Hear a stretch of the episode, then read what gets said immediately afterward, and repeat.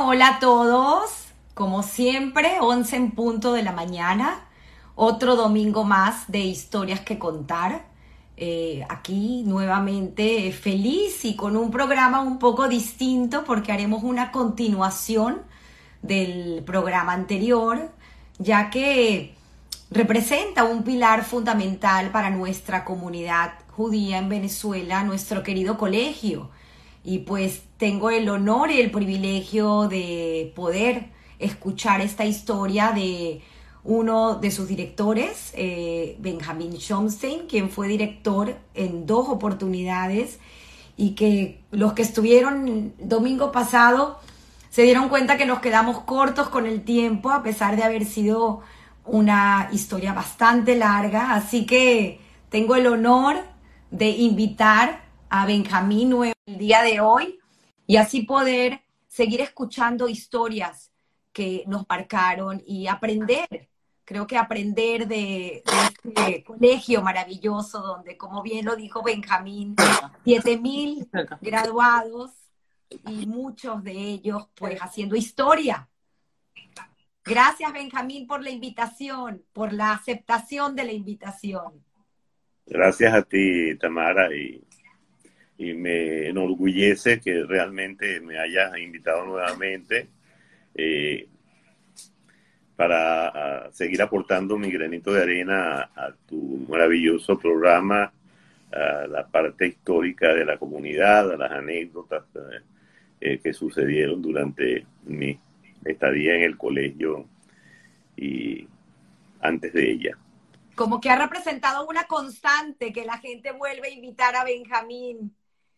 Debe ser por la gran labor que, que has realizado. Así que agradecida y bueno, feliz porque eh, después del programa muchísima gente quedó eh, inclusive con la idea de poder hacer en algún momento un conversatorio contigo acerca de estos temas que tanto nos incumben, porque al final es la educación de nuestros hijos y es la educación de estas personas que en un futuro van a ser los que dirigen eh, comunidades, empresas, ¿por qué no? Un país, como así lo que hiciste tú en un momento cuando dijiste que ibas a ser el siguiente presidente de la República.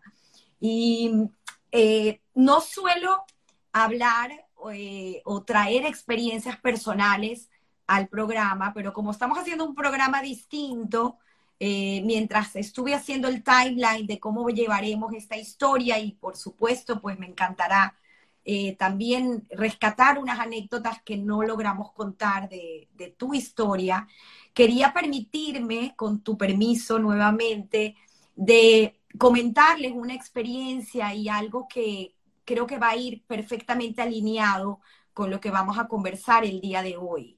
Eh, estuve este fin de semana en un evento que se realizó aquí en Miami eh, llamado Mastermind Latino con invitados eh, CEOs importantes de corporaciones como Walmart, estuvo con nosotros el director para América Latina, estuvo el ministro Gutiérrez, a lo mejor para quienes no lo conocen, él le lleva una empresa con la fallecida recientemente Madeleine Albright, la Margaret Thatcher de los Estados Unidos, eh, que por cierto, leyendo su historia, ella descubrió años después y lo publicó en, en el Time Magazine, en el New York Times, acerca de su descendencia judía. Ella es hija de sobrevivientes del holocausto. Padre y madre lograron salir. Toda la familia murió en el holocausto y ella no lo sabía. Ella fue criada como cristiana.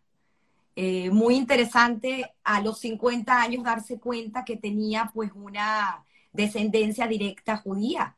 Y eh, esto lo contaba como anécdota, pero eh, una de las cosas que mencionaron estos CEOs y altos corporativos para entrar en el tema de educación es eh, una llamada de atención acerca del comportamiento de los millennials. Y creo que es importante en el hecho de construir contigo esta diferencia en lo que fue tu primer periodo y tu segundo periodo en el colegio y encontrarte con una diferencia de en actitud y en desenvolvimiento de estos alumnos, entender un poco lo que significa este bombillo rojo de una persona que es millennial y que trabaja en una empresa y que siente la necesidad en un corto plazo de no compromiso y no continuidad en la empresa donde está y eh, salir afuera a buscar otra cosa. Eh, me pareció muy interesante, esta exposición fue a cargo de Luis Ángel López, presidente de una empresa, les recomiendo que la pueden buscar en Google, que se llama Cerealto Zero Foods, que es una empresa que tiene eh, de creada la parte internacional unos cuatro años en el mercado y ha facturado este, el, año pasado eh, más de medio billón de dólares. estoy hablando de una gran corporación, pero al final la corporación la llevan las personas, la gente, y la gente está formada en los colegios. Y hoy tenemos a Benjamín para hablar pues de esta formación y de esta gente. Gracias, Benjamín. Disculpen lo largo de mi introducción. No lo suelo hacer, por eso pedí permiso, eh, pero me parecía importante enlazarlo para que entiendan los escuchas eh, la importancia de tenerte nuevamente en el programa y de poder escuchar de ti esa visión y de poder seguir contándonos tu historia. Eh, podemos arrancar a lo mejor de atrás para adelante, como gustes. Eh, toma la palabra y enseguida pues hilamos el contenido. Eh, gracias a ti nuevamente, Tamara, por la invitación. Eh, realmente eso que tú has relatado me parece sumamente importante y es una de las cosas que yo siempre he pensado, es una realidad. Eh, la personalidad de, los seres humanos se forma desde el preescolar, básicamente, y en primaria y secundaria, y no en, los, en las universidades. En las universidades tú adquieres el, el conocimiento para desarrollar una profesión, pero realmente la personalidad, la base, está en, entre los tres, eh, o desde que nace, o, o está en, eh, por nacer hasta eh, la edad de la adolescencia cuando terminan el bachillerato. Y, lo digo porque eh, en tu programa generalmente los entrevistados, maravillosos todos, nombran dónde se graduaron, cuáles hicieron sus universidades, cuáles, dónde hicieron su posgrado, pero se olvidan de su, de su escuela primaria y de su secundaria, ¿no? Eh, que creo que es allí donde se desarrolla realmente el, ser humano, ¿no? que, va a ser en el, en el futuro.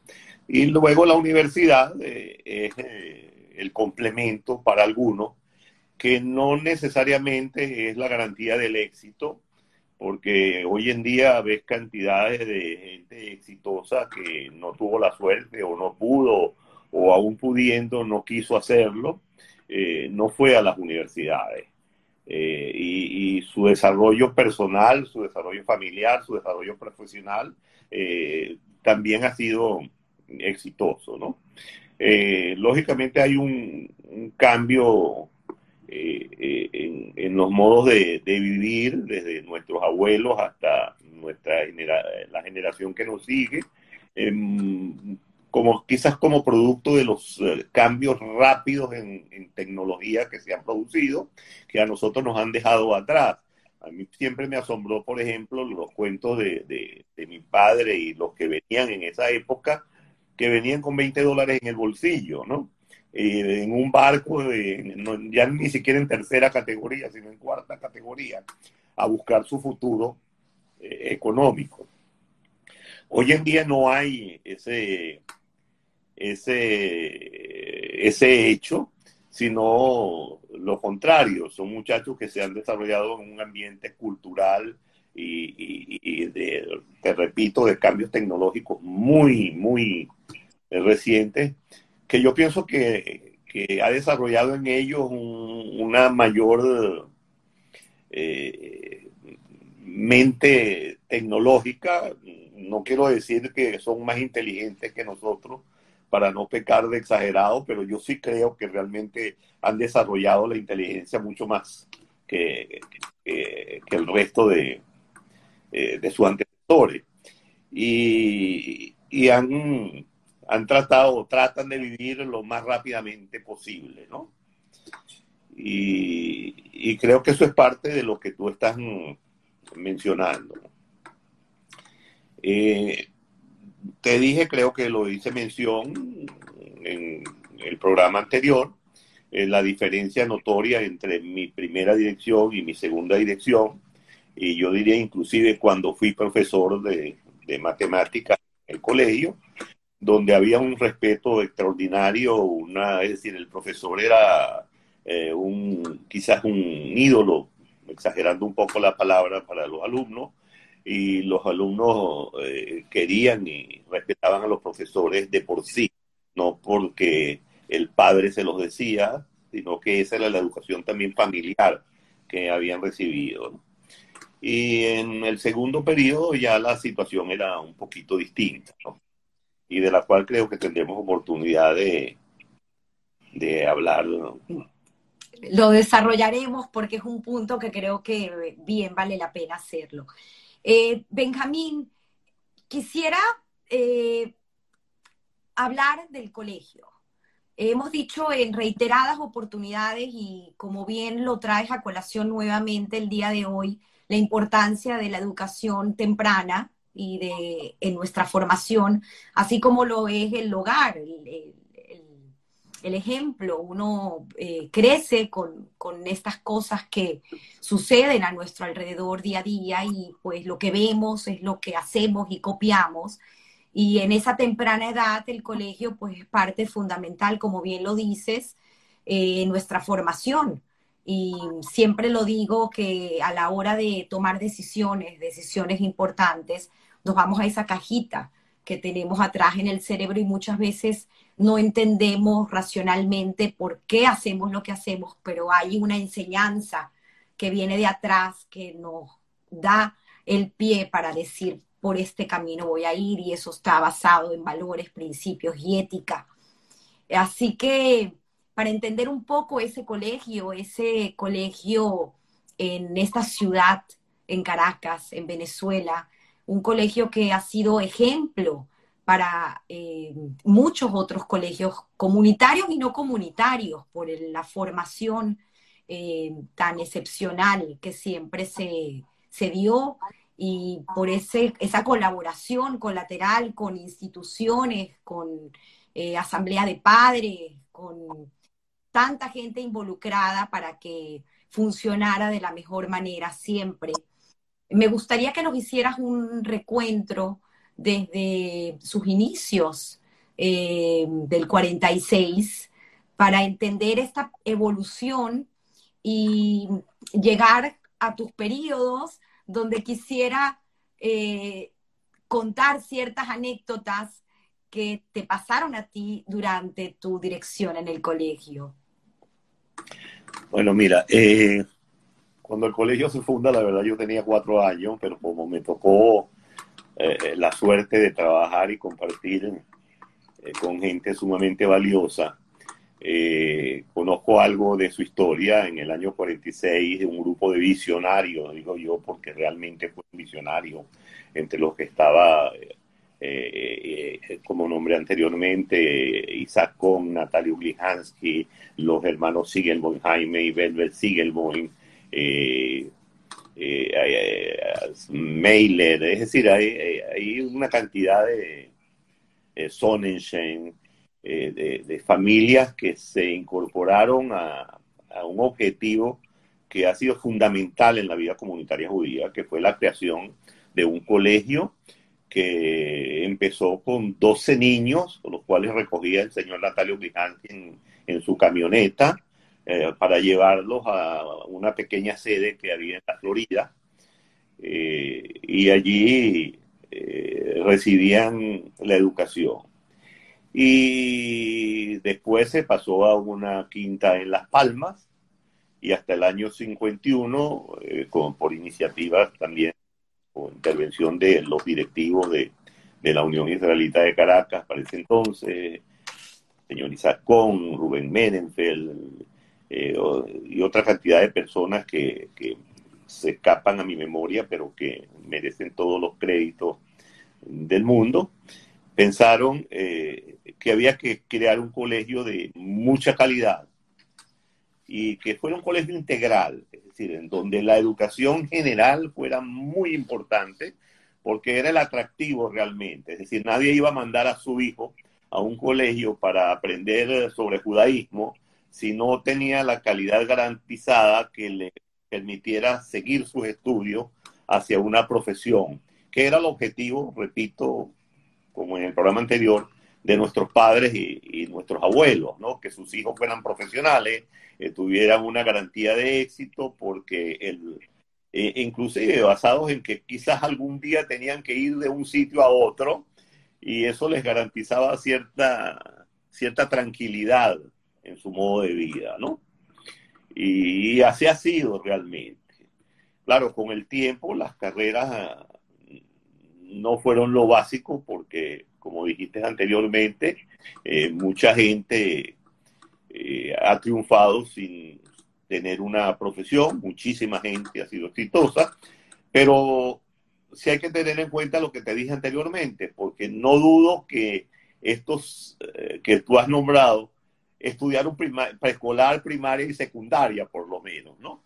Entonces allí quizás refuerza lo que te decía anteriormente, que esas son las bases de la personalidad, las bases de, la seguridad en sí mismo, las bases de, una vida futura, de éxito y de transformación, que es lo que eh, ha, funcionado y funciona en la actualidad, ¿no? Eh, eso no quiere decir que sea menospreciada la educación universitaria, no, todo lo contrario, pero ya la educación universitaria es más específica hacia una determinada área que tú has escogido o te toca eh, vivirla para, para desarrollarte como, como, ser humano, como persona, etc. Eh, en, en, ese colegio, eh, además de, ser un colegio que garantizara una excelente educación general, evidentemente se iban a transmitir los valores judío. Y una de las cosas más importantes que yo he considerado es que desde el principio fue pluralista. Y, fue plural no solo en cuanto a, a, modo de vida, es decir, allí se aceptaban la gente que tenía medios económicos buenos y la gente que no tenía medios económicos para estudiar. Eh, y eh, e igualmente se aceptaban sin importar la procedencia, tanto el que venía de, de las regiones de España o, las regiones Marruecos, como el que venía de Polonia o, de Rusia o, de donde viniera, o de Rumania.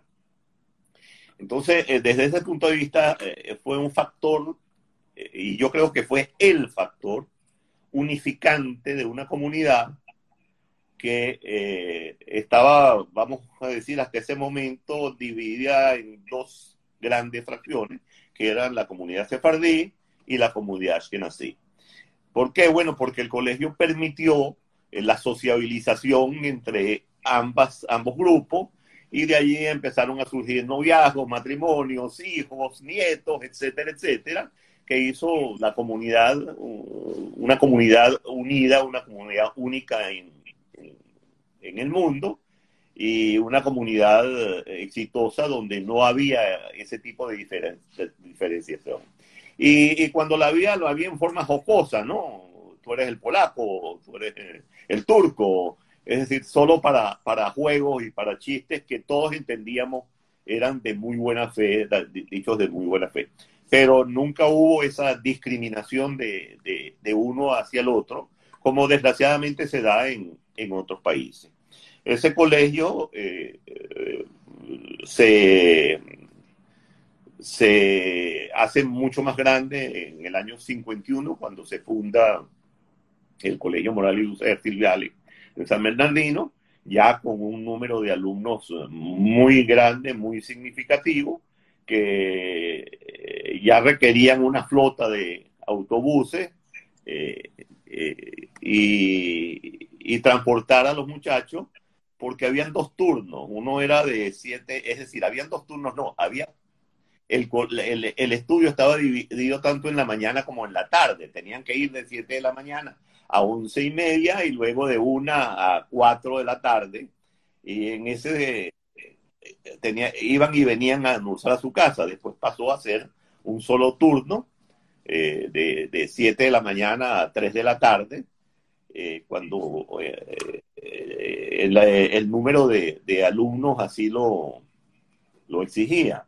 Que, Benjamín, permíteme hacerte un comentario ahí, porque tengo entendido que fue una logística y un trabajo enorme para los autobuses, el ir y volver eh, en esos dos periodos. Y fue una situación que el colegio pues lo, lo hizo y yo no viví esa época, obviamente, pero pensaban que era, la, era, era algo del ministerio de educación que luego se cambió, pero fueron años complicados. Sí, eh, esos fueron años muy complicados, te repito, porque la gente apenas iba, almorzaba y tenía ya que estarte montando en el autobús de regreso.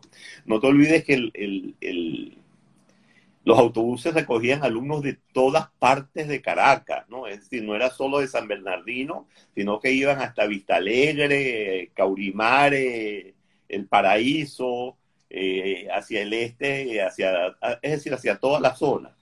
En un momento del crecimiento del colegio surgió eh, eh, la necesidad de, por falta de espacio físico también y por esa misma razón de, lejanía, un grupo exigió, pidió que se hiciera una sede en, en Altamira, en la Castellana, perdón,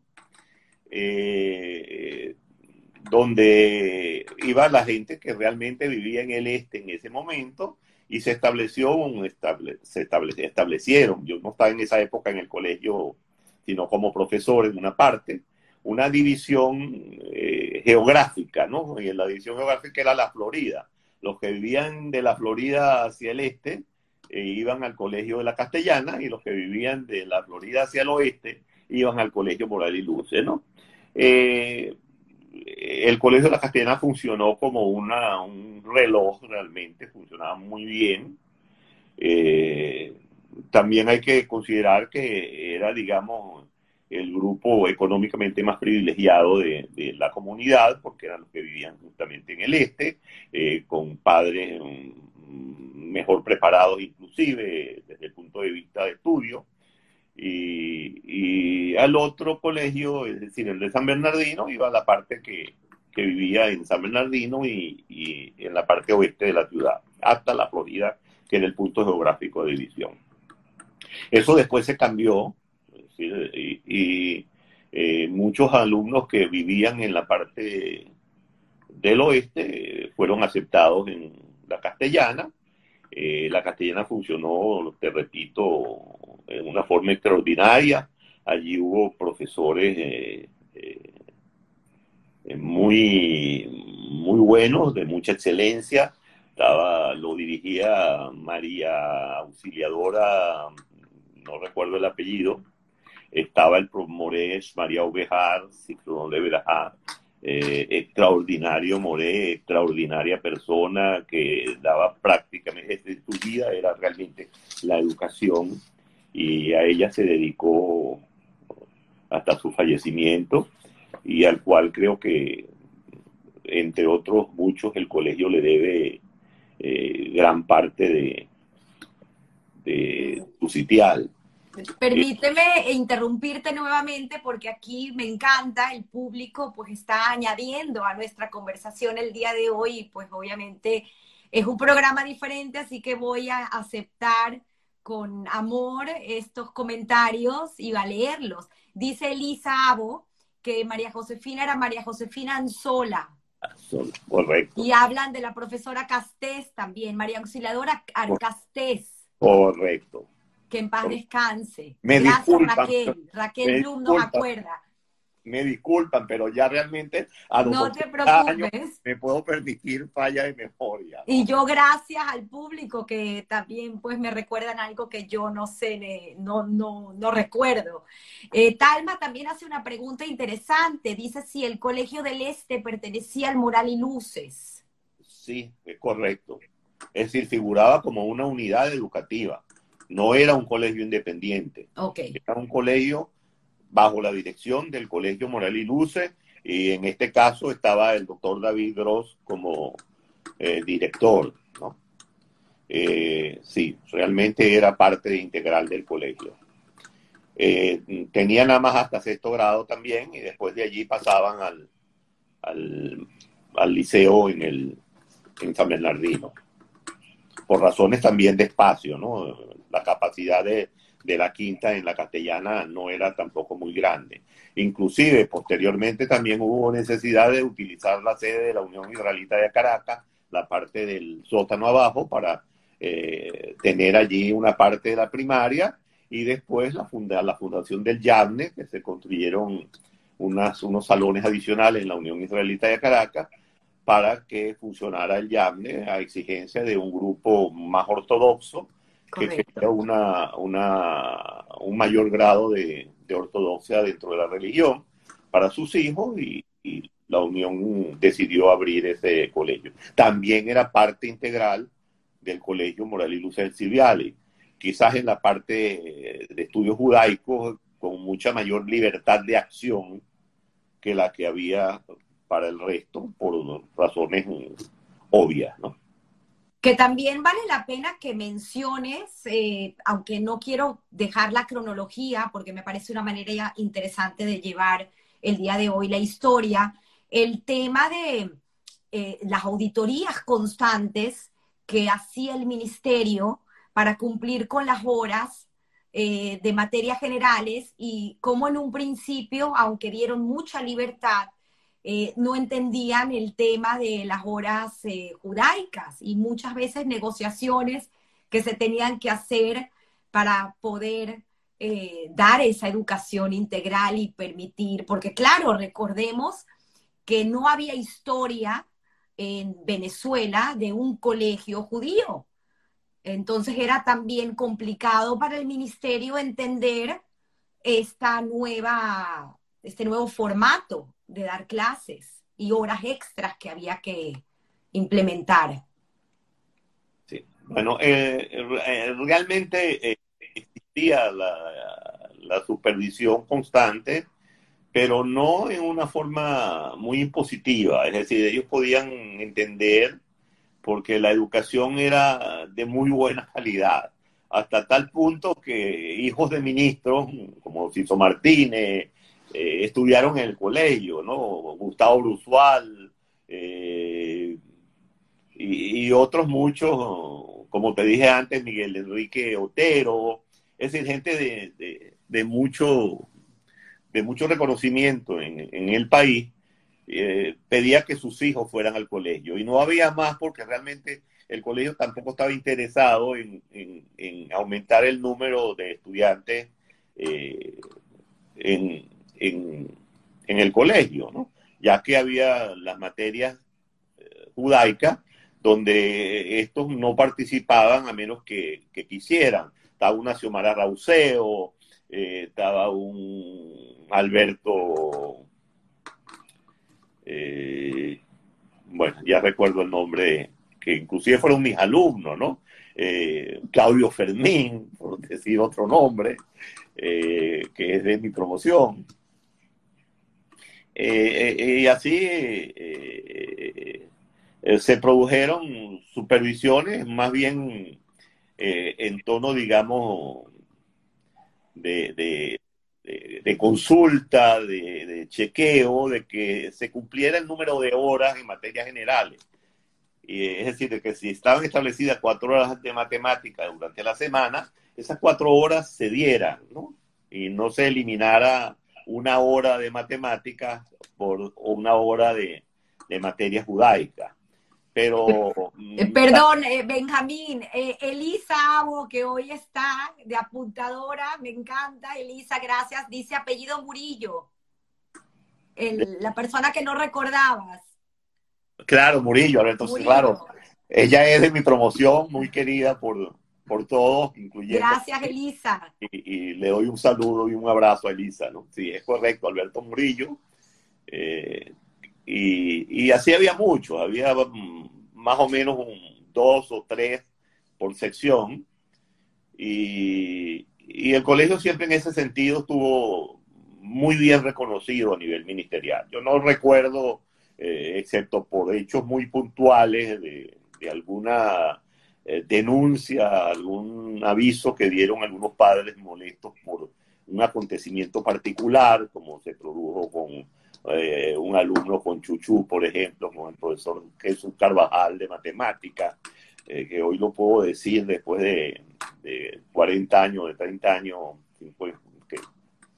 que, sucedió, donde una madre muy, de mucha influencia en el país eh, llamó al ministerio porque su hijo había sido reprobado con nueve, un muchacho también que después fue brillante, fue muy exitoso profesionalmente, pero en matemáticas no funcionaba y el nueve no se lo quiso subir eh, Carvajal a, petición de la madre y ella denunció eh, al profesor y, el ministerio me envió una supervisora, ya yo era director, me envió una supervisora, levantó un acta porque evidentemente ella me estaba pidiendo que se destituyera al profesor Carvajal y yo dije que no había razones para ello. Tenía un expediente limpio en el colegio, su trayectoria era muy buena, era querido por los alumnos, eh, de muy buenas relaciones con el resto del profesorado, era un profesional de la materia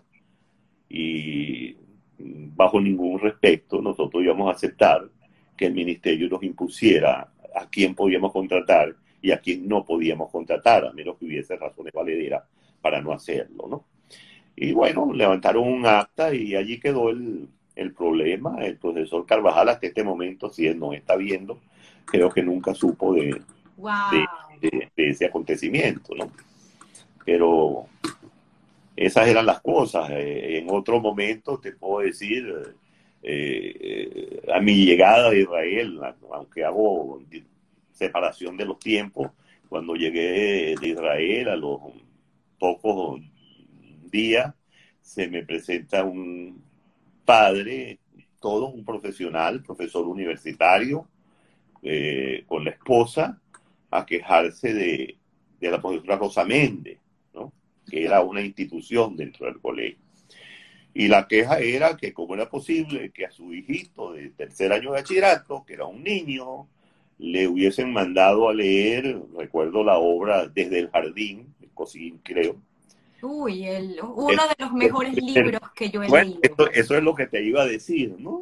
Y, a mí me, me extrañó y, y mandé a comprar el libro inmediatamente y me lo tragué esa noche antes de, tomar la decisión para ver cuál cuán grave era la, situación, ¿no?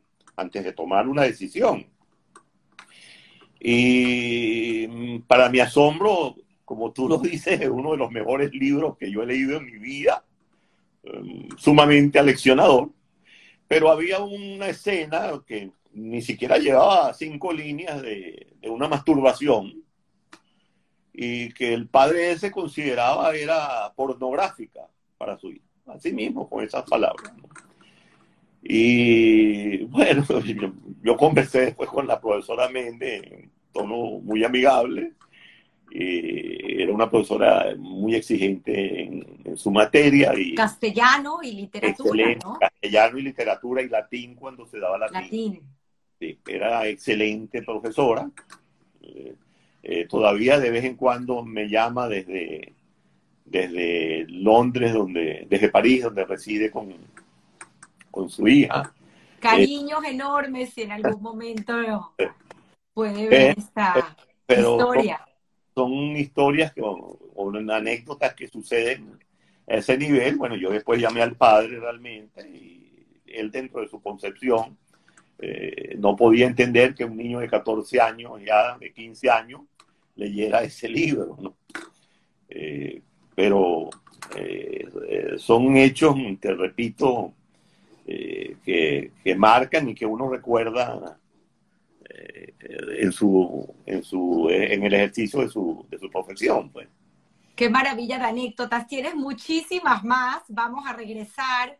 Pero volviendo un poco atrás, eh, creo que bien vale la pena mencionar eh, al, al, doctor David Gross, que mm, fue parte importante eh, de esta columna vertebral del colegio.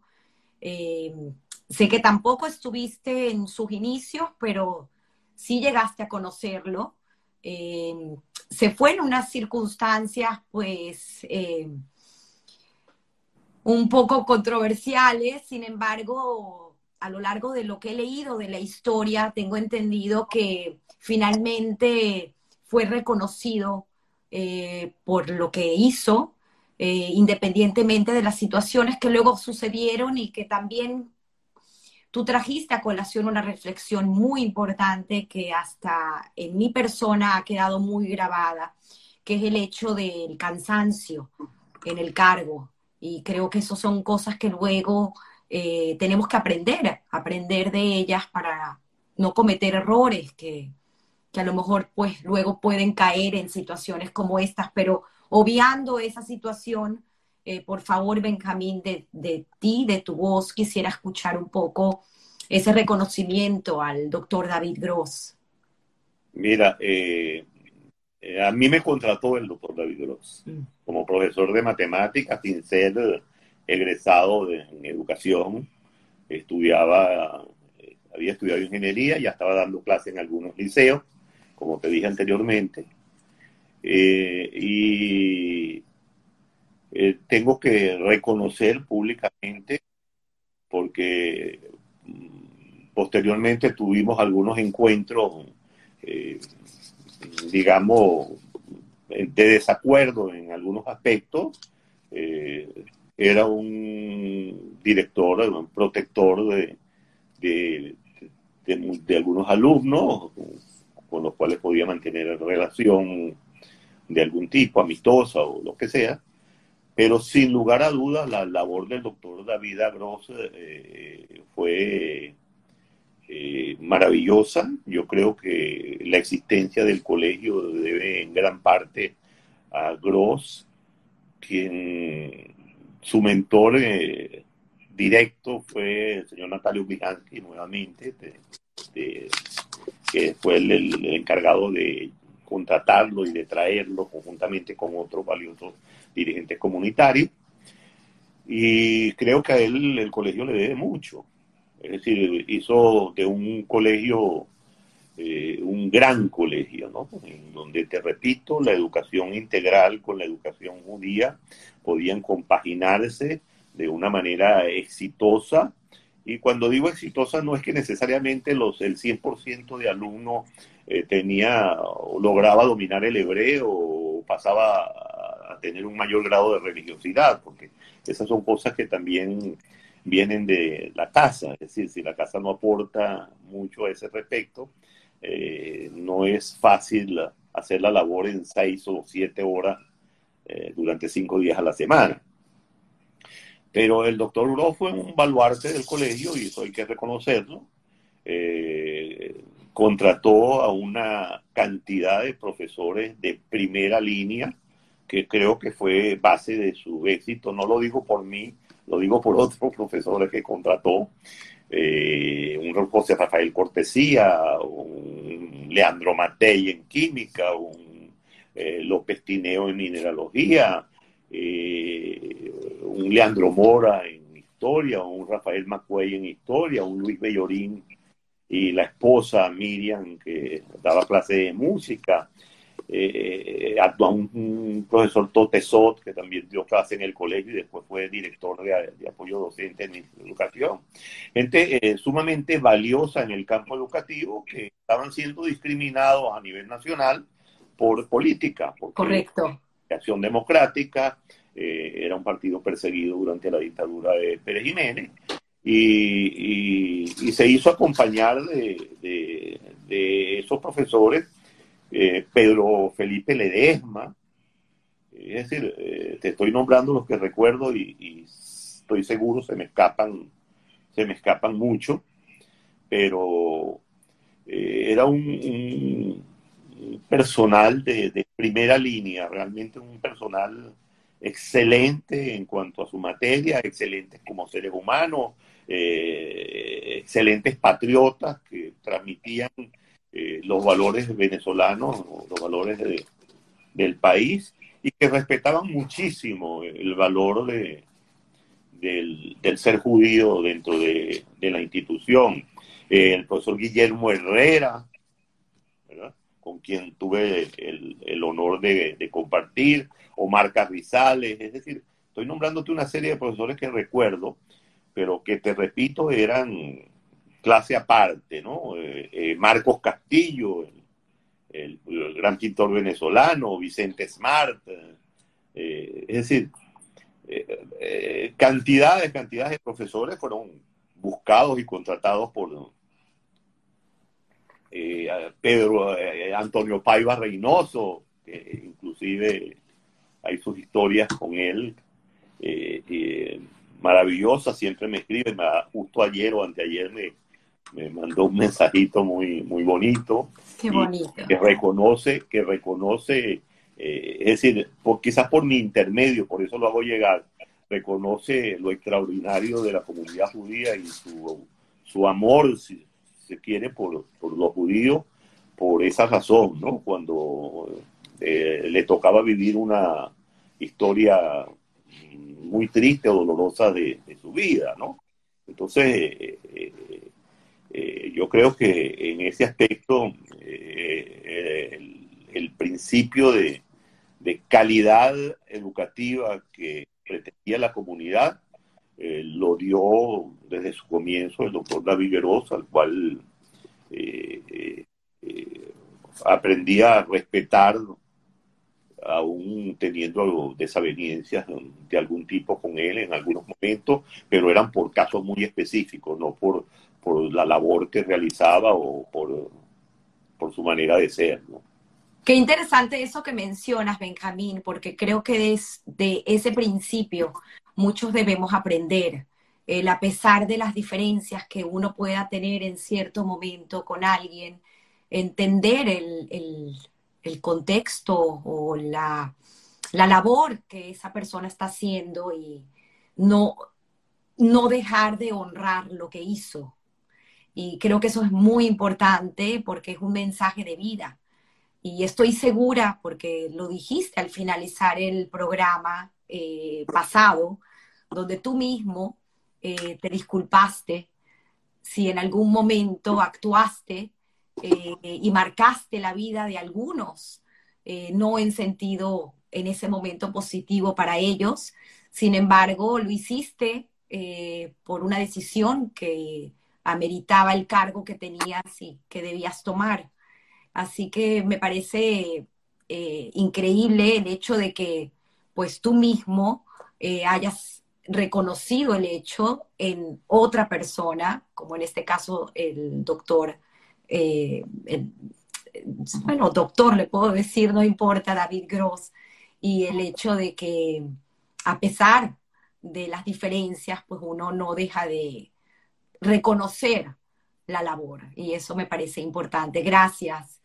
Em, siguiendo con la cronología un poco, eh, quedamos en, en esta sede, en la castellana, y luego más o menos en el, ya no sé en qué año, porque creo que me perdí en la cronología, eh, se construye, se comienza a construir el liceo en Hebraica, que ya funcionaba como club, creo que en el 70 y finales de los 70, principios de los 80.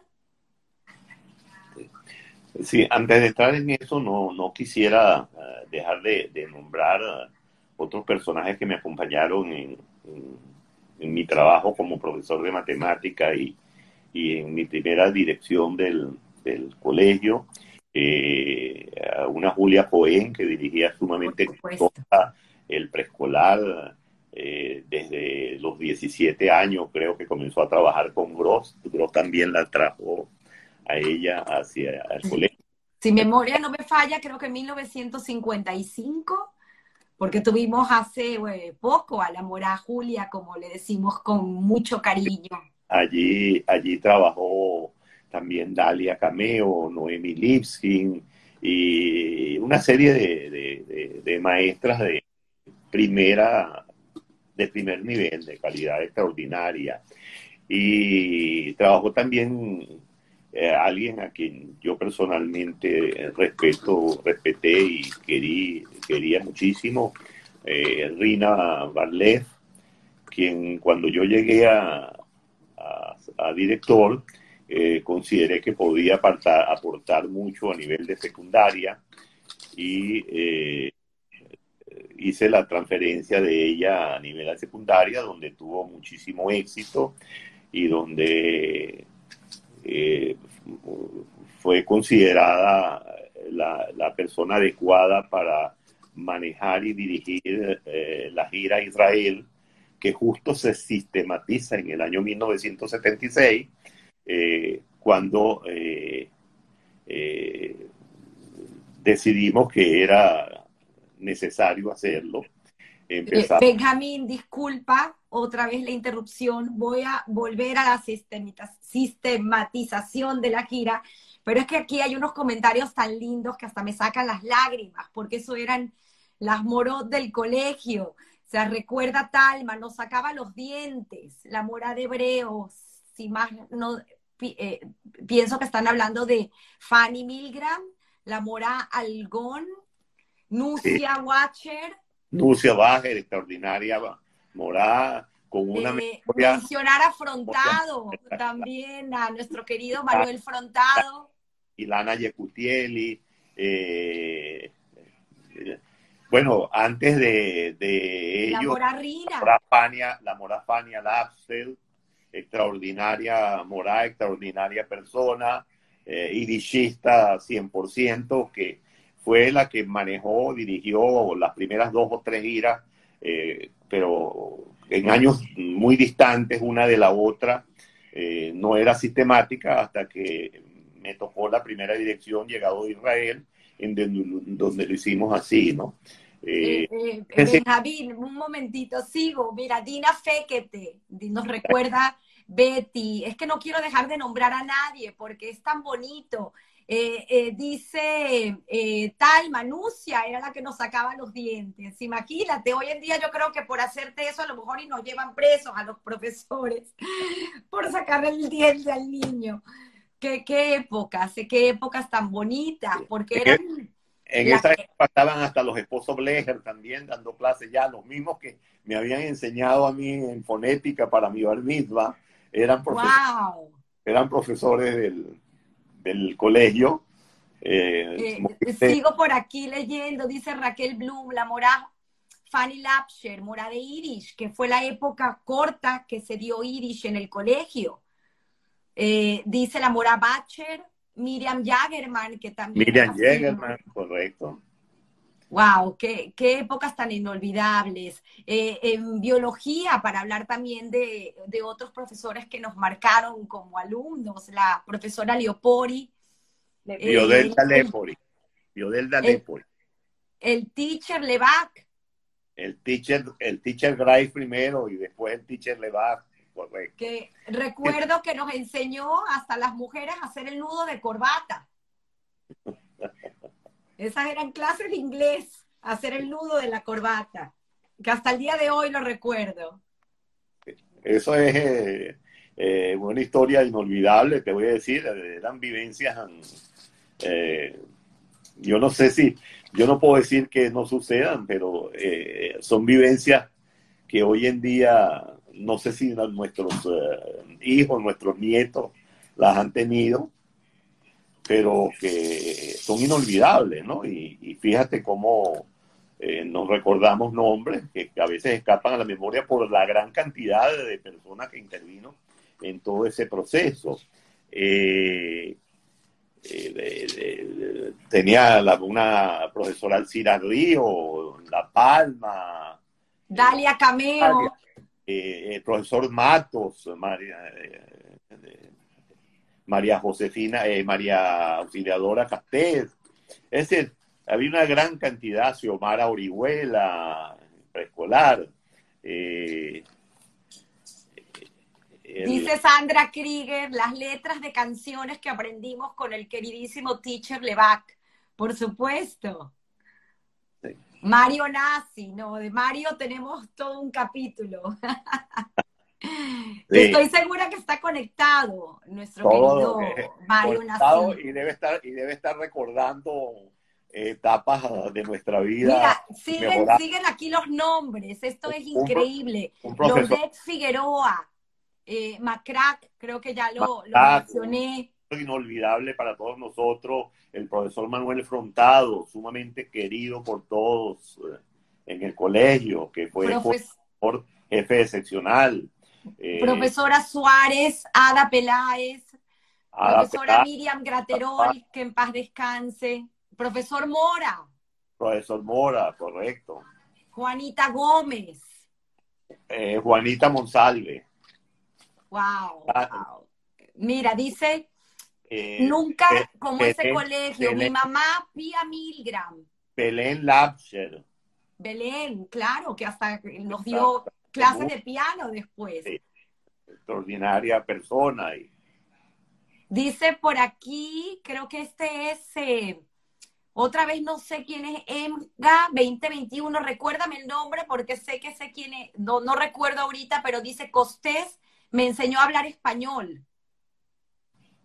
Era un colegio único, único, de verdad que único en el mundo. Gracias por este corte, por haberte interrumpido tantas veces, pero no quería desaprovechar la oportunidad de, de integrarnos con el público como si estuviésemos en una conversación todos y recordar estos nombres maravillosos de nuestros maestros, nuestros profesores, nuestros educadores, honrarlos y agradecerles por, por esta educación integral y por este colegio tan maravilloso que, como bien lo dijiste, Benjamín, eh, podremos luego tener una carrera universitaria, pero lo que nos enseñan en el colegio es una enseñanza que queda para toda la vida.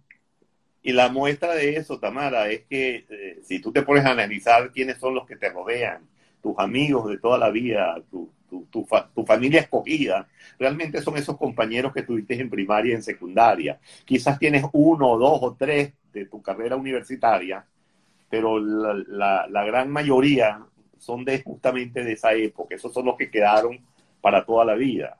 Es así, es así. Qué pena con las interrupciones. Volvamos al tema de la gira. Eh, ¿Quién no va a recordar eh, eh, quienes tuvimos la oportunidad de estudiar y graduarnos en nuestro querido colegio Moral y Luces, Moral y Luces Herzl Bialik? Las giras maravillosas que luego se hicieron con tanta dificultad a pesar de las situaciones pues que encaraban en ese momento, en varios momentos, porque fueron varios episodios que, que tuvieron que pues salir con hasta donativos para poder sacar la gira adelante. Tengo entendido que en un principio eso no lo viví yo. Eh, se hacían inclusive eh, viajes a Europa y luego terminaban en Israel. Eh, y luego el tema de la sistematización de la misma en tu cargo.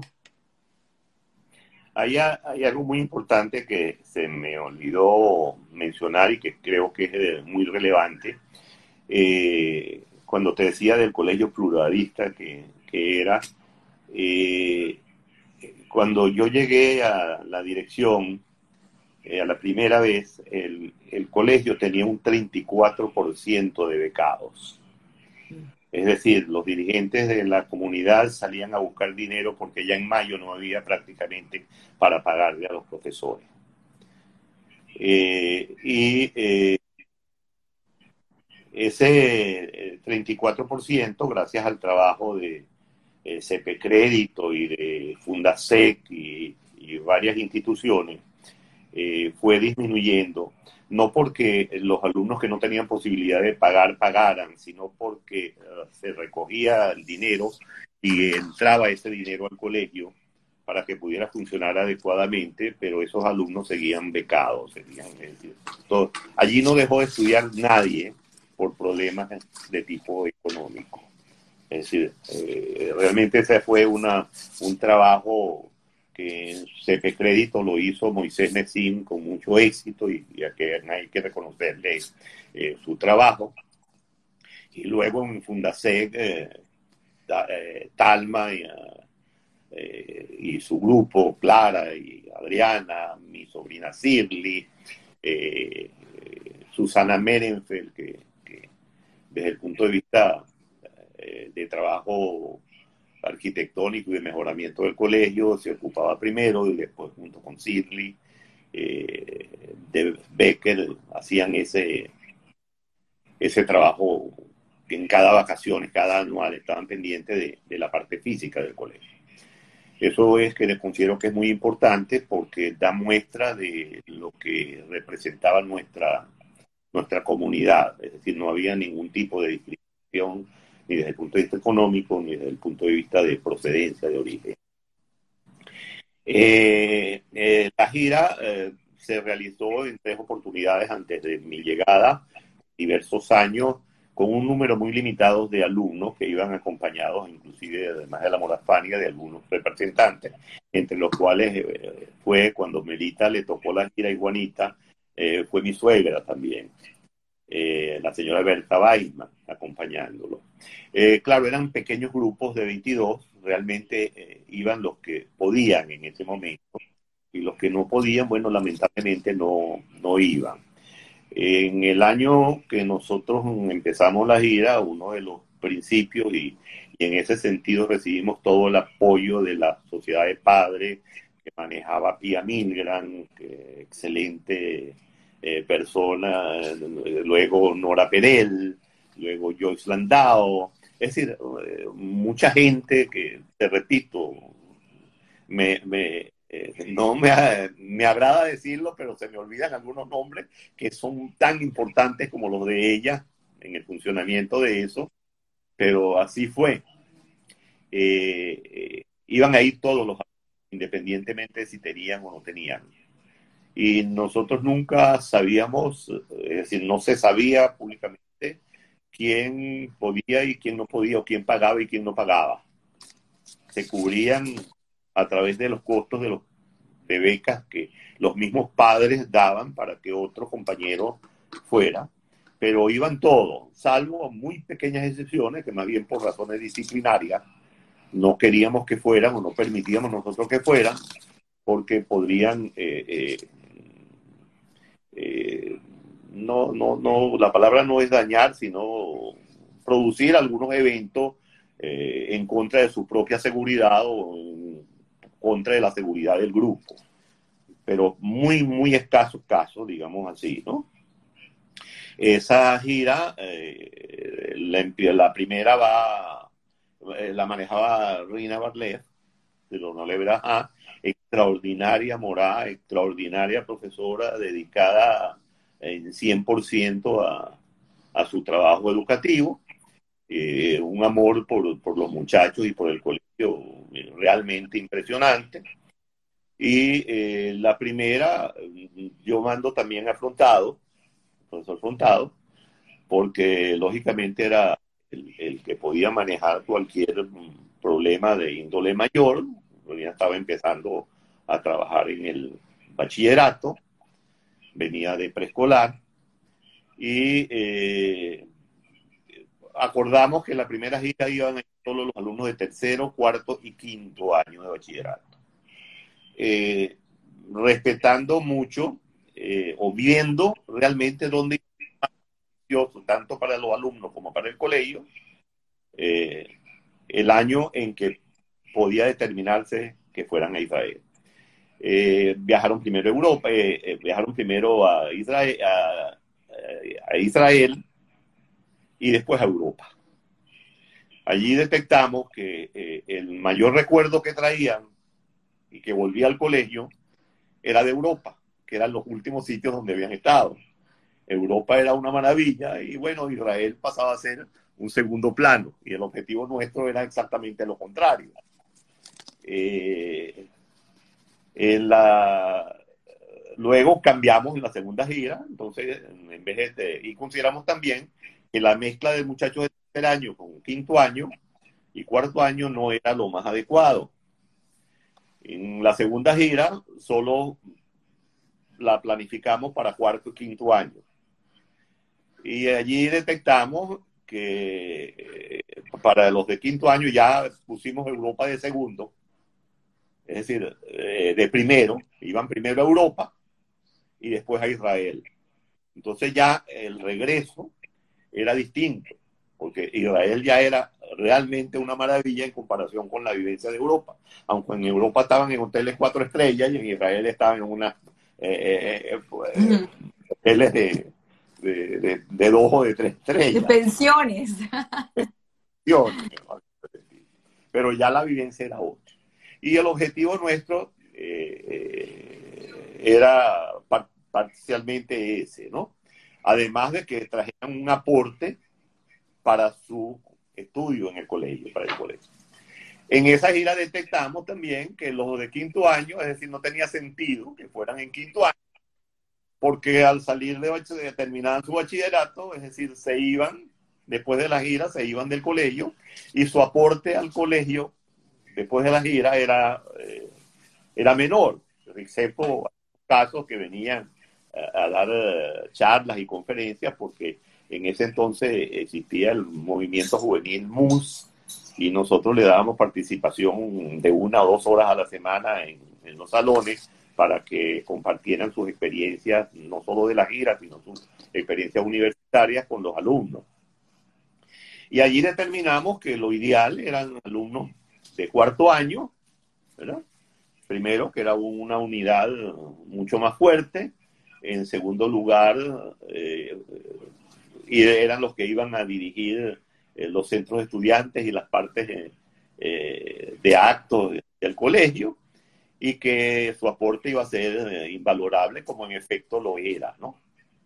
En ese primer periodo, a, mí me tocó, es decir, en esas primeras giras, yo fui creo que a la segunda o a la tercera, compartí confrontado, porque sucedieron algunos problemas a nivel de la SOSNUT, que era la organizadora en Israel, con los madrijim, es decir, los madrijim israelíes. Nosotros enviamos de aquí dos o tres exalumnos, pero eh, los que manejaban la situación en Israel eran eh, de Israel, eran israelíes.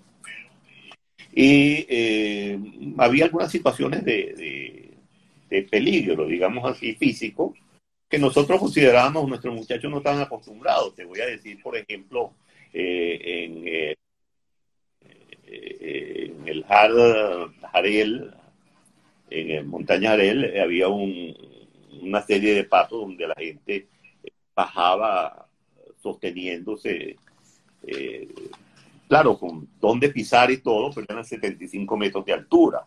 Y era uno de los ejercicios que ponían a nuestros muchachos a hacer en, viaje, ¿no?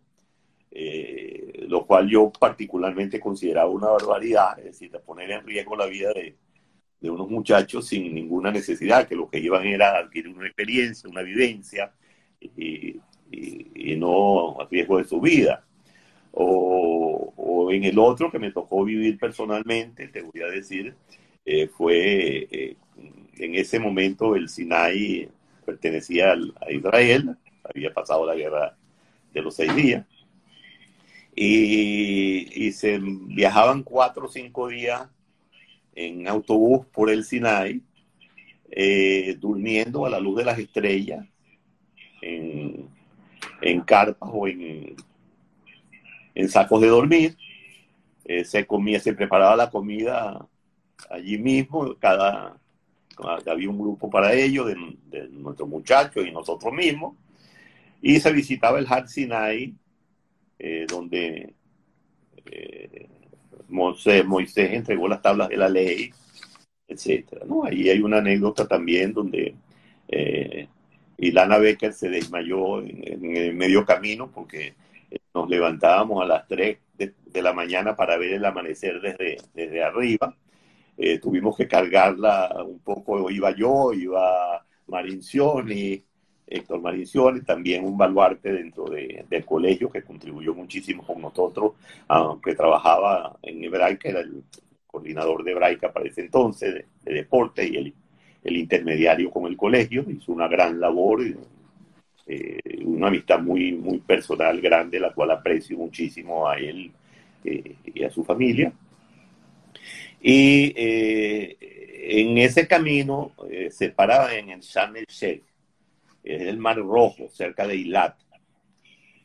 Y se bañaban y a mí me llamó la atención de que eran grupos de 10, es decir, entraba un madriguín con ellos, de verdad, pero eran grupos de 10. Había que contarlos al entrar y al salir. Y la razón era muy sencilla, era un mar que tenía, que decir, que tú al entrar 5 metros, 10 metros, eran 800 metros de profundidad.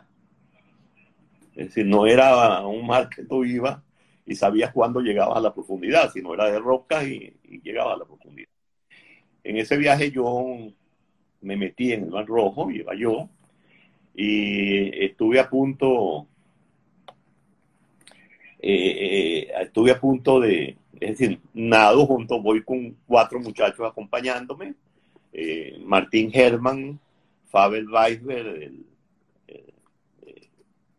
el el, hermano de Rebeca Luzgarte, y Miguelito Benamú, y hay un cuarto que no me recuerdo, no sé si era Simón Chocrón o no recuerdo. Y en eso hay un cambio de, corriente en pleno Mar Rojo que nos lleva alejándonos de la orilla. Eh, los muchachos, es decir, yo eh, había que hacerlo con botas por las piedras de entrada y nadando en contra de la corriente, realmente yo me cansé muchísimo. Y prácticamente le digo a los muchachos que salgan. Eh, no querían salir sino conmigo. Yo me sentía que me iba, que me estaba ahogando, que me iba a ahogar. Y le dije, me despiden de mi familia. Mm. Eh, se quedaron conmigo tranquilizándome. Martín Herman, que era un excelente nadador, eh, se queda más específicamente conmigo, dirigiéndome, maneja, es decir, que nadie hacia el lado, en lugar de contra la corriente, que vaya, hasta que por fin llegamos a la orilla. En esa orilla tuvimos que atravesar una pequeña montañita para llegar donde estaban los autobuses, porque ya era prácticamente el otro lado, ¿no? No era donde habíamos salido, porque la corriente nos había llevado. Así que a Martín hoy aprovecho para darle las gracias si nos está viendo. Y a, los otros compañeros que, realmente yo tengo que admitir que en ese momento me despedía de ellos. Les dije, mira, eh, me despiden, le da un beso a mis hijos, a mi esposa, pero salgan ustedes, por favor. Y bueno, pero salimos todos, afortunadamente. ¡Wow! ¡Qué este, historias! ¿Ah? ¡Qué historias! Esa, esa fue parte. Entonces, lógicamente, yo después pedí una reunión con los con los y con los directores de la gira en la parte de Israel. Y, recuerdo que me senté y les dije, ¿no? Muy claramente, mira, los muchachos vienen a una vivencia, pero la vivencia no es un ejercicio, no se trata de ejercicio eh, que pongan en peligro la vida de alguno, eh, ellos no aceptaban mi punto de vista, lo veían como hasta, hasta jocoso, e inclusive uno de ellos me dice en hebreo, mira, yo soy capitán de la Tzabá y sé lo que hago, no va a venir nadie a decirme qué es lo que debo hacer. Y mi respuesta fue muy sencillita, estaba Rina y, los otros morían, que los profesores que nos acompañaban. Mi respuesta fue muy sencillita, le dije, mira, eh, tú eres capitán de la Tzabá, con mucho respeto, pero nosotros somos los capitanes del colegio que funciona allá en Caracas, ¿no? Y los muchachos son nuestros, son nuestros hijos, son nuestros alumnos, no son los tuyos. Si tú no estás en capacidad de aceptar las condiciones que nosotros ponemos, yo no te quiero ver, yo no te quiero tener en la gira. Tu trabajo es muy valioso, pero o aceptan nuestras condiciones o realmente eh, hasta acá llegamos, ¿no? Pero no vamos a poner en riesgo la vida de nuestros muchachos en, en, una actividad que además era extraordinaria, ¿no? Por demás de decir. Eh, ese mismo Herman, Martín Herman, para hacerte otra referencia, me llegó en una oportunidad cuando yo era director la primera vez y me trae un proyecto de una obra teatral que ya ellos estaban haciendo en sus casas, organizándose, los mismos muchachos. Eh, estaba su, actual esposa Irene Perel, que, que después trabajó conmigo en el colegio, excelente profesional también. Estaba Anabela Glihansky, que después fue coordinadora Hebraica, excelente coordinadora durante muchísimos años, eh, una maravillosa ejecutiva.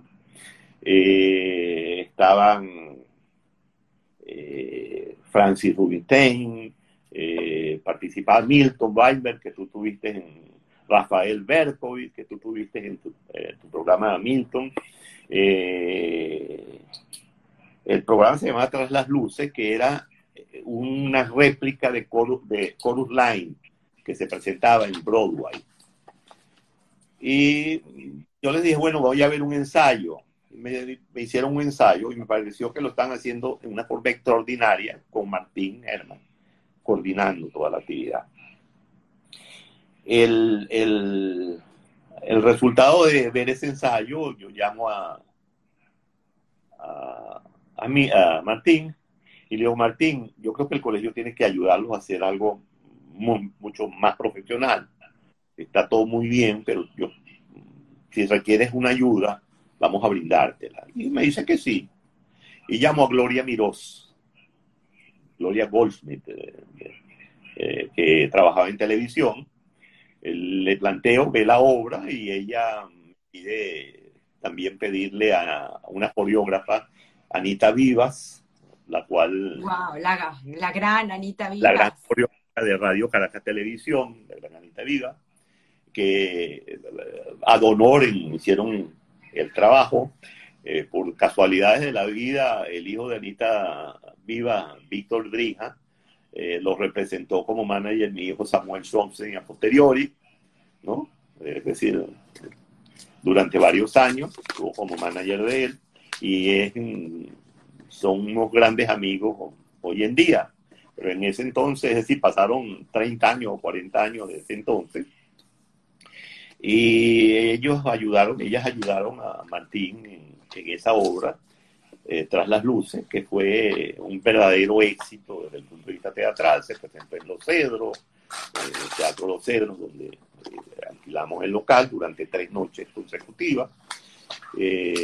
Y, bueno, esas son experiencias. Fundamos en ese entonces la coral del colegio, que también fue un, trabajito duro porque contratábamos profesores y, no funcionaba. Y yo estaba convencido de que era una necesidad tener una coral para, eh, sobre todo para los actos del colegio y de la comunidad y que pudiera llevar el mensaje eh, judío a otras partes hasta que conseguimos a, una profesora, Josefina Benedetti, que realmente hizo muy buen contacto con los alumnos y, transformó, hizo una bella coral que actuó en diversas oportunidades.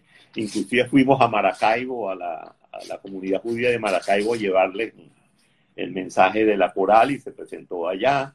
Es decir, eh, vivencias que el colegio aportó a, a la comunidad judía de Caracas y, hasta la, de Maracaibo, ¿no? Eh, ahí establecimos las giras a partes nacionales también, eh, la gira anual a coro en un determinado año, la gira a, la cueva del Guácharo y, Guayana, después se transformó en gira a la Gran Sabana, eh, una gira a Maracaibo, gira a Barquisimeto, hubo una oportunidad. Eh, la de Barquisimeto la eliminamos pronto porque no, aportaba mucho al aspecto educativo del colegio. Eh, a mí me tocó ir a las cuevas del Guácharo y a Guayana en una oportunidad con Guillermo Herrera, López Tineo. Eh, era justamente en el grupo de Talma, de Clara, de Lisita, de Donald Beraja, eh, un grupo maravilloso, eh, en donde prácticamente éramos más amigos que director alumnos, es decir, aunque el respeto era total, se transformó en, parte de nuestras historias de vida, ¿no? y, y, bueno, esa es, eh, es decir, eh, yo creo que eh, el colegio me dio más a mí de lo que yo le di al colegio realmente. en una oportunidad se acercó Henry Grunberg y, y, Bernardo Becker, que eran aficionados a la fotografía y lo hacían muy bien además, y me plantearon que, que ellos querían tomar las fotos que iban en el carnet estudiantil. En ese entonces lo hacía otro, un profesional de afuera, que también era muy buena gente, pero eh, aquel cobraba, por decirte, cuatro bolívares por, por alumno, y eh, estos muchachos me traen un plan donde se reducía el costo a poco menos de la mitad. Pero eran 1.500 fotografías multiplicadas por cuatro, o sea, 1.500 alumnos, ¿no? o más. Y eh, me presentaron algunas pruebas que ellos hacían y yo las decidí contratar, estando ellos estudiando en el colegio, ¿no? Eso, pues, eso lo, usaron ellos para unas felices vacaciones que tuvieron después. Henry contó, Henry Grumber estuvo invitado en el programa y contó esa anécdota eh, la verdad que increíble, increíble las cosas que sucedieron y como bien tú dices, una relación de respeto siempre, pero también de reciprocidad, ¿no? Entre profesor-alumno y me pareció eh, fascinante que hayas compartido con nosotros todas estas historias y además por aquí la gente recordando aquella obra maravillosa, Sandra Krieger, yo creo que hasta quiere ya cantar yo quisiera ver mi nombre entre las luces. Eh, qué bonito, Sandra, y hablando, recordando, pues obviamente varios integrantes, como bien tú lo mencionaste, Rafael Berkovich. Por aquí dice Talma, excelente la obra, la recuerdo perfecto. Francis Rubenstein ahí se con su baile diciendo, gorda yo, pues miren cómo bailo. Fue increíble, qué bonito. Y Francis por aquí está, gracias por acompañarnos. De Berkovich también. Precioso, precioso, qué lindas historias. Tienes además una historia que también creo que bien vale la pena eh, mencionar, porque, repito, eh, muchas veces uno como alumno, y por qué no a veces también como padre, no entiende la labor que hay para que el colegio funcione como funciona. Y es una labor, la verdad, eh, increíble de todos los días. Me comentabas inclusive que en tu época de director eh, llegabas a las 6 de la mañana para recibir a los alumnos eh, a su entrada al colegio, hablar con cada uno, aunque sea cortas líneas, pero para también entender el, ambiente del colegio al que dirigías.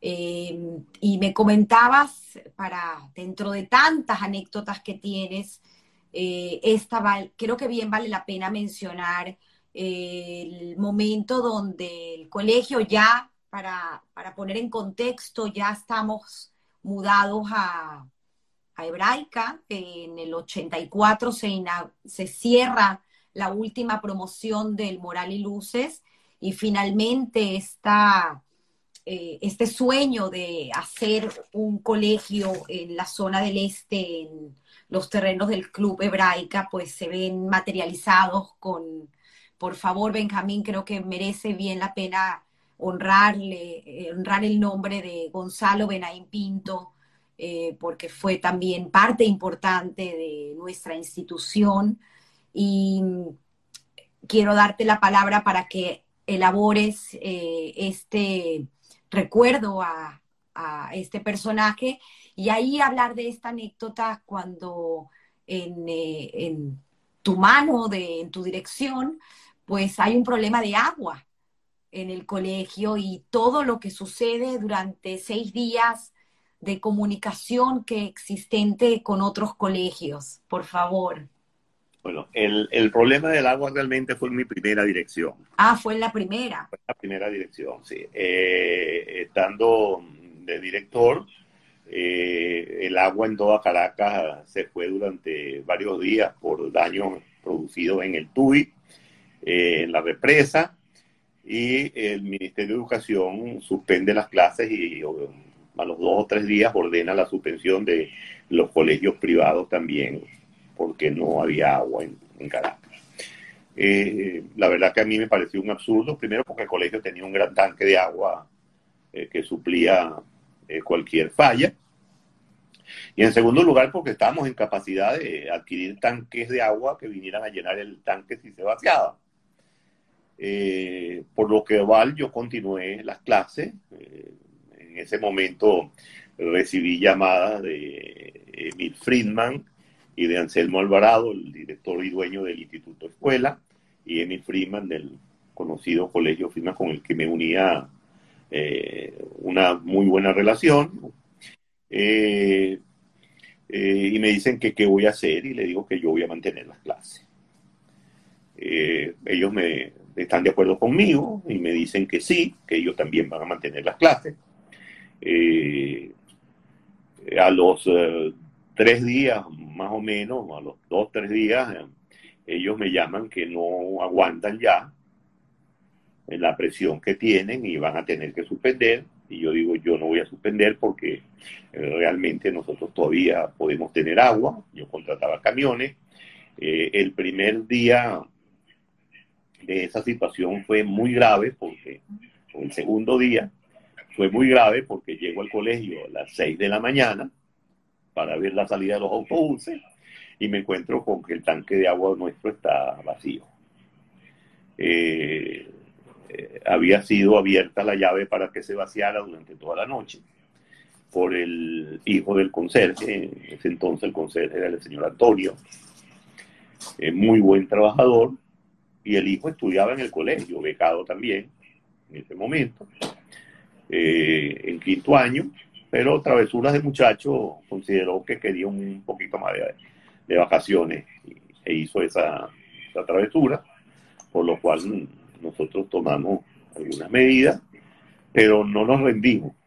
Es decir, eh, buscamos y llamamos y contratamos un número X de camiones que de cisterna que vinieran a llenar el tanque, pero no suspendimos las clases, seguimos dando clases y así nos manejamos más o menos por cinco días. Uno de ellos llegó la, la supervisora a exigirnos que teníamos que suspender la clase. Y yo le contesté, le dije, bueno, ¿por qué? Y dice, porque no tienen un problema del agua y los demás colegios no, no tienen agua. Y le digo, mire, yo considero que, que esa medida es una medida absurda porque si no hay agua en toda Caracas, quizás la mejor idea es eh, concentrar a los muchachos en los colegios, llenar los tanques de agua de los colegios para que los muchachos puedan eh, asearse en los colegios y no dejarlos en sus casas donde no tienen agua, donde los padres tienen que ir a trabajar, donde quedan solos y empiezan a, buscar cosas inadecuadas que hacer porque no tienen eh, nada que hacer en, en sus respectivas escuelas. Y y le dije, mire, la verdad que yo no voy a suspender clases, a mí me pueden sancionar y no voy a suspender clases porque eh, eh, eh, considero que, que, ustedes no están suspendiendo a las fábricas de refrescos o a las fábricas de cerveza que consumen 12, 12, 12 mil litros cada minuto, por minuto, cada una, de agua y están suspendiendo los colegios, una cosa que a mi parecer era totalmente absurda, ¿no? Eh, bueno, ahí teníamos nuestras conversaciones, nuestras discusiones, pero nos permitieron, digamos, que siguiéramos con eso.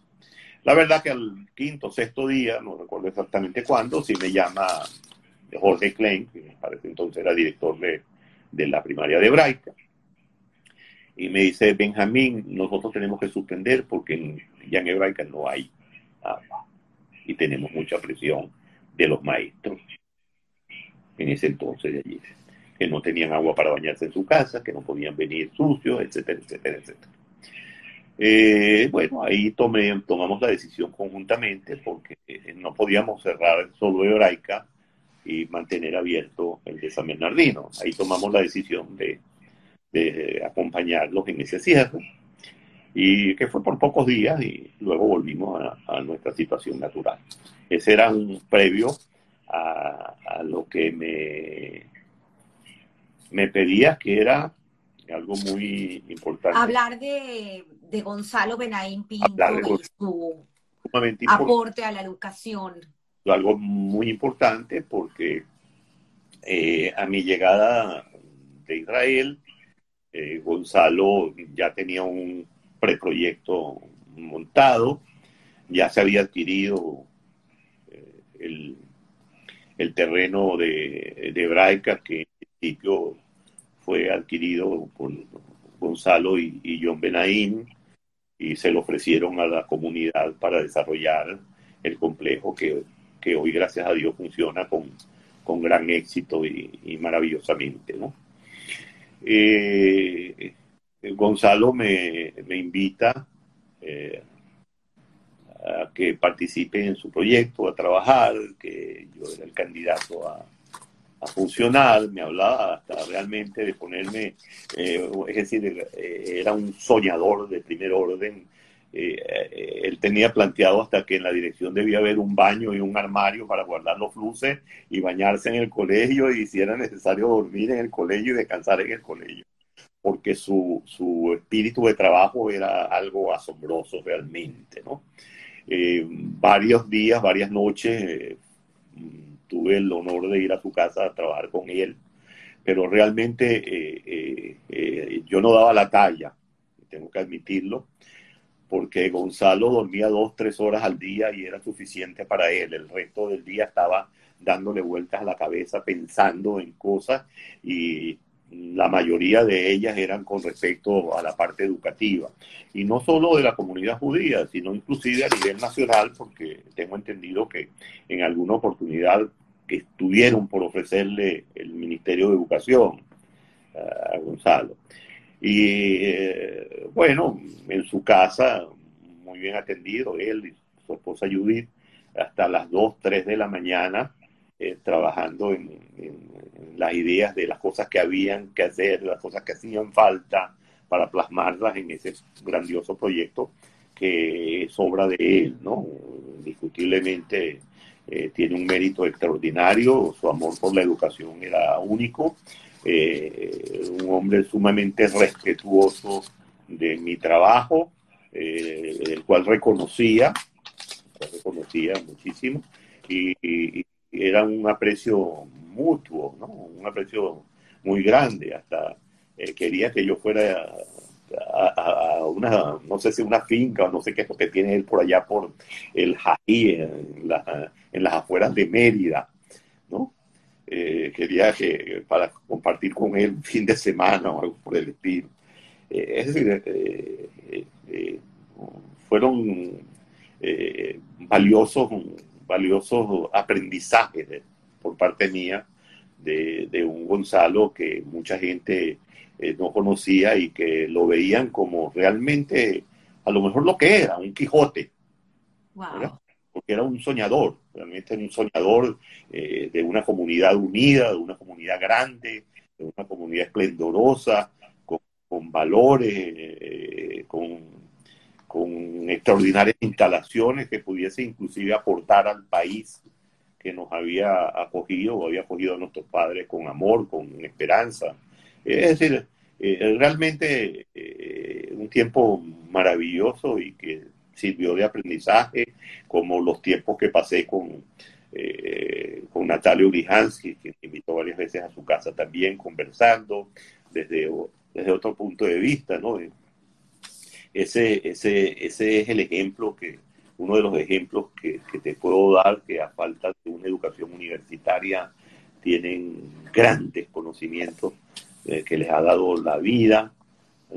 Es decir, eh, una Dita Cohen que, recuerdo en una oportunidad eh, vino a hablar conmigo sobre un aspecto del colegio y nos quedamos dos horas y pico hablando, yo oyendo la historia de lo que ella me estaba contando y, realmente no entendía cómo no era del total conocimiento de la comunidad la labor que Edita y que su hermana Mariana, que en paz descanse, también hacían con, con unas organizaciones que ellos tenían, el espacio público, etcétera, donde llegaban a 150 mil niños de los barrios de Caracas, iban a los barrios de Caracas, ellos y partes de su familia, a repartir panfletos, a repartir eh, eh, textos, es decir, a dar enseñanzas de vida. Y yo recuerdo que en esa oportunidad, esa conversación que, que lo oí, me quedé asombrada porque era la primera vez eh, en la vida que oía a Dita expresar de, de, muchas de las cosas que hacían. Y, no me refiero a, cosas materiales, sino las cosas de trabajo diario que, que realmente efectuaban le, que le invité, le dije, Dita, esa historia tienes que contársela a los alumnos de quinto año. Yo necesito mm. que tú tengas una hora, un día. Yo lo siento. Ella, medio apenada, me dice, no, que ella no se va a meter en un salón de clases. Y dice, no te preocupes, lo hacemos en la biblioteca. Yo organizo la biblioteca como una, un trabajo de, y en efecto así lo hice, ¿no? Hicimos en la biblioteca para que los alumnos de quinto año vinieran a escuchar y ella contara su historia, ¿no? Qué bonito. Eh, creo, que era, creo que era una historia, eh, te repito, sumamente interesante, sumamente valiosa como aporte eh, no solo a, a, la parte judía, sino a la parte humana, a la parte de reconocimiento al país que, que les había dado tanto, ¿no? Y afortunadamente, como te dije en el programa anterior, esa historia la continúa su hija Talma, eh, la continúa la hija de las hijas de Talma, Lin y Danae. Eh, es decir, eh, eso es realmente maravilloso, ¿no? Ver, y, participar del cariño de, gente como ellos, ¿no? Muy interesante lo que dices porque además creo que eso de no solamente abocarnos a nuestra educación en el colegio, sino abrirnos a tantas necesidades como bien lo dijiste y tanto apoyo y aporte que todavía hasta el día de hoy se hace con tantas organizaciones al país, al país de los brazos abiertos, al país que tantas cosas nos dio por su gente creo que bien vale la pena mencionarlo. Gracias, obviamente, eh, gente invaluable con una labor y un recorrido y un reconocimiento que merecen todos los días. Qué bonito. Eh, vale la pena también mencionar eh, esas visitas de personas tan ilustres al colegio, porque vamos atrás, adelante, pero Golda Meir pisó eh, nuestro colegio, eh, Rabin pisó nuestro colegio, un Shlomo Goren pisó nuestro colegio, tantas personalidades que, estuvieron y que eh, iluminaron sus ojos con una visión de una comunidad, como bien lo mencionaste al inicio del programa, totalmente integrada de sefardís y ashkenazís eh, recuerdo una anécdota, yo al sexto grado llegué a mi casa un día y le pregunté a mi papá qué era yo, porque oía en el colegio que unos decían que eran ashkenazi y otros eran sefaradí y yo no sabía qué era. A, ese grado, al final aprendí que no soy de un lado ni del otro. Mi papá me contestó que éramos judíos de Babilonia. 2.500 años de historia, ahí me quedé. Es, grandioso lo que estás diciendo, Tamara, porque así era, así fue realmente, ¿no? Y, ojalá eso perdure y, se, incorpore a otras comunidades del mundo, porque realmente eh, ha sido hermoso, ¿no? Eh, en, esa segunda etapa que, que tuve y que, que tú has mencionado, eh, me acompañaron gente muy valiosa, es decir, siempre me acompañaron gente muy valiosa que aportó al colegio y, y, que quizás muchos no se les ha reconocido o no se conoce el trabajo de ellos, ¿no? Eh, te dije, y te hablé anteriormente, el rabino Eli Vitán, una persona entrañable y querida por todos sus alumnos y todos los que hemos tenido el honor de conocerlo y compartir con él. Eh, dado a, vivir por ellos y, hacer todo lo que sea posible. Eh, una Ela Anstein, que trabaja a nivel colateral, no es profesora de clases, pero a nivel colateral en, la parte eh, audiovisual, siempre con una sonrisa, dispuesta a, a, cualquier trabajo en el colegio. Creo que todavía está allí haciendo, haciendo una labor maravillosa, e inclusive incorporó a su esposo también en, hebraica con, con comentarios.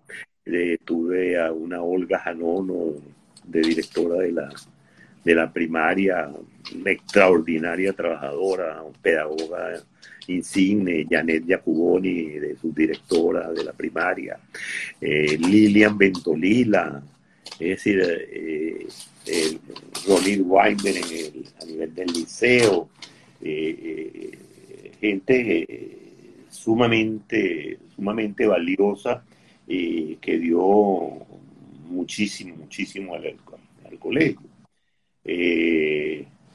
a nivel de, de las sociedades de padres, ya te, te nombré algunas, eh, no he nombrado las de la segunda época, porque no quiero pecar por omitir algunas de, las que hizo eh, gran, grandes eh, labores. A nivel secretarial, Anita Filzer, Mary Bejar, Joires, Judy Joires, es decir, cantidades de personas que, participaron en, el proceso educativo, que, nunca es un resultado de una persona como muchos piensan, ¿no? Es decir, muchos piensan, ah, eh, fulano de tal me dio toda la educación. No, no, no, no, eso no existe, ¿no? Realmente es un conglomerado de, cosas, un conglomerado de personas eh, que suceden, que, el, el proceso educativo se lleve a cabo de la manera más eficaz posible, ¿no? Y en eso han enormes contribuciones de, eh, te repito, de, profesores, de secretaria, Tamara Potansky, eh, Magali, reconocida en Mercedes, eh, es decir, eh, a nivel de, empleados, eh, inclusive a nivel de empleados colaboradores, un Andrés Eloy que trabajaba con Talma y, está dedicado al colegio eh, en cuerpo y alma, al cual la, gente no, no sabe y no conoce, ¿no? que trabajaba con Talma y creo que hoy en día se dedica a, trabajar en el colegio para ayudar a, las mejoras de, todo tipo.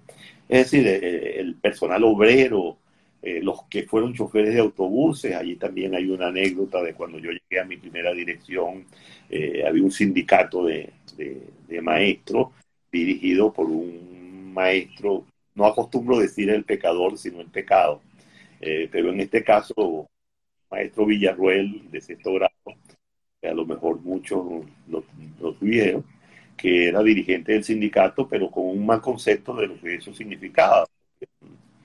Eh, eh, lo que llevaba era crear conflictos, me tocó enfrentarme a el problema básicamente fue con a nivel de choferes, de los autobuses, de cumplimiento en el trabajo, y tuve la fortuna y la suerte que a nivel de maestro, que también había un, el sindicato, eh, me dieron la razón, me mandaron una bella carta firmada por todos los maestros de ese entonces apoyándome y renunciando a ese sindicato, eh, porque el colegio de por sí eh, reconocía directamente el, y tenía sus propios mecanismos para hacer los reconocimientos en cuanto a sueldo, en cuanto a mejoras y beneficios que, ellos obtenían.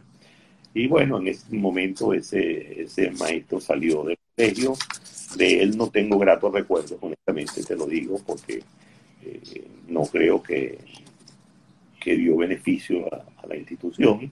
Me es doloroso decirlo, pero eh, desgraciadamente fue así. Pero de resto, mira, todo, todo fue eh, satisfacciones con los problemas normales que, que, existen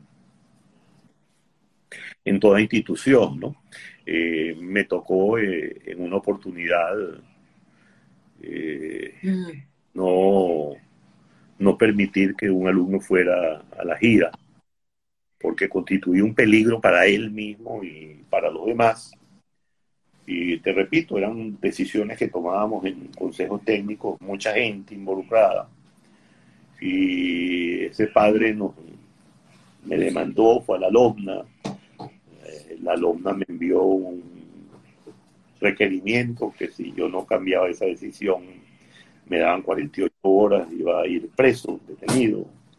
Eh, en ese entonces me tocó a David Vitán o a David Vitán con su grupo de abogados, Paola y Ana, recuerdo, excelentes, es decir, eh, David Vitán fue un incondicional del colegio siempre en cuanto a derechos se refiere y en lo personal una persona de mi mayor aprecio, eh, cosa que tampoco la gente conoce, como eh, también me pasó con Tamara Bejar, que es decir, hicieron trabajo para el colegio sin beneficio de ningún tipo ni económico, ni beneficios para sus hijos, ni nada por el estilo, llanamente porque eran parte integrante de la comunidad y reconocían que el colegio era eh, el principal valor que tenía la comunidad. Y no me refiero a valor material, sino valor eh, espiritual, valor humano, humanístico. Y, a ellos tengo que agradecerle muchísimo, ¿no? Porque gracias a, a David Vitán no fui detenido, ¿no? Realmente, por, una decisión, porque ellos fueron a decir que la gira era parte del pensum del colegio y, allí nos agarramos de que realmente la gira era un extra. Eh, curricular. un extra curricular que el colegio daba a sus alumnos y, y fue una labor extraordinaria. Inclusive le tocó, me tocó en otras oportunidades tener que hacer uso de, de lo mismo. Eh, con Tamara Bejar también eh, sucedió algo que tuvimos que llamar, eh, porque estuvimos a punto de ser demandados, es decir, era una época donde los padres eran muy fácil de manejar por algunos hijos. Y, y bueno, a ellos les tocó tomar la defensa del colegio que lo hicieron de una, de una forma extraordinaria y siempre estaban del colegio. Otro que en alguna oportunidad también recibió ayuda fue eh, Beininger, eh, también es abogado. Y, es decir, el colegio contó con muchísima, muchísima gente que, repito, daba su amor desinteresado totalmente eh, para trabajar por nuestros muchachos. Qué maravilla. Aquí tengo el libro en la mano, el, del colegio, y pregunto, Talma, que sé que estás ahí, no sé si hay posibilidad de saber cómo se harán otra edición, porque pienso que esto es fundamental que exista en cada casa, en cada hogar. Además, eh, para prepararme para poder estar con Benjamín el día de hoy, eh, Ilana Becker me hizo llegar este fascículo de noticia de una diáspora donde habla de los pilares fundacionales de la Keilah y tiene todo este eh, fascículo dedicado a, a, la historia del colegio, parte que se repite ¿no? en este compendio de historia que se hizo en el 2016. Así que, Talma, si en algún momento puedes escribir dónde se puede conseguir este maravilloso ejemplar, porque creo que cada hogar lo debe tener. Y eh, para ir cerrando, Benjamín, porque si no otra vez vamos a estar tres horas aquí contigo y no sé si la gente va a tener la paciencia de estar eh, tanto tiempo, pero igual tienes historias eh, maravillosas. Quisiera em, hablar también del tema de, del antisemitismo, que fue poco lo que se vivió, pero hubo un caso muy eh, particular que me contaste y yo recuerdo haberlo vivido, que fue el caso de Danilo Anderson. Y cuando vinieron a, cerrar esta institución de una manera que asustó ¿no? A, a, muchos en ese momento de la comunidad y como varios niños pues, quedaron atrapados porque ya habían llegado al colegio fue en horas tempranas de la mañana, si los puedes hacer ese relato. Y luego eh, has mencionado decisiones duras que has tenido que tomar como director. Eh, obviamente tú fuiste quien dio la cara ante esas decisiones, expulsiones, em, castigos eh, que perjudicaron en ese momento a los alumnos. Eh, sin embargo, pienso que como bien tú lo has relatado, fueron decisiones que se tuvieron que tomar en el momento. Eh, y quisiera entonces hacerte dos preguntas. Una de ellas, si te arrepentiste en algún momento de una que hayas tomado y que piensas viendo para atrás que no fue la correcta. Y dos, eh, entender y seguir entendiendo, y que quiero que la gente lo escuche y lo sepa, el maravilloso ser humano que eres y que me cuentes tu experiencia eh, cuando fue la guerra del 73 de Yom Kippur en Israel y qué hizo Benjamín. Eh, creo que vale la pena, son tres cosas que te dejé en el aire. Danilo Anderson, arrepentido de alguna expulsión bajo tu cargo y que nos lleves y nos cuentes tu historia en la guerra de Yom Kippur. Bueno, mira, te voy a, empezar por, por la segunda. Realmente eh, no te puedo decir que esté arrepentido de ninguna de esas decisiones porque mm, fueron tomadas con mucha calma, con mucha paciencia, ninguna fue eh, de acciones de pensamiento inmediatos, fueron muy bien consensuadas, es decir, eh, eh, reunidos en, en consejos técnicos con el grupo que me ayudaba a manejar a la institución y y sé que son dolorosas para un padre o para un alumno tomarla, eh, recibirla, pero eh, eh, considerábamos en ese momento que eran absolutamente necesarias. Quizás si tú me remontas a la actualidad, un poco más viejo, un poco más, digamos, con más experiencia, pero quizás menos energía, podría cambiar algunas pero no por arrepentimiento, ¿no? Sino porque a lo mejor podría siempre decir, cuando yo estudié ingeniería, eh, aprendí una frase de un profesor que decía que siempre hay un mejor método. Es decir, eh, eh, no, no, no siempre lo que se hace es perfecto. Pero realmente creo que para los que tomé o los que me tomó tocar la decisión, tomar la decisión, fue un aprendizaje más que una sanción. Y para el grupo restante, un ejemplo que hasta dónde podemos llegar o que todos y cada uno de nosotros tenemos límites.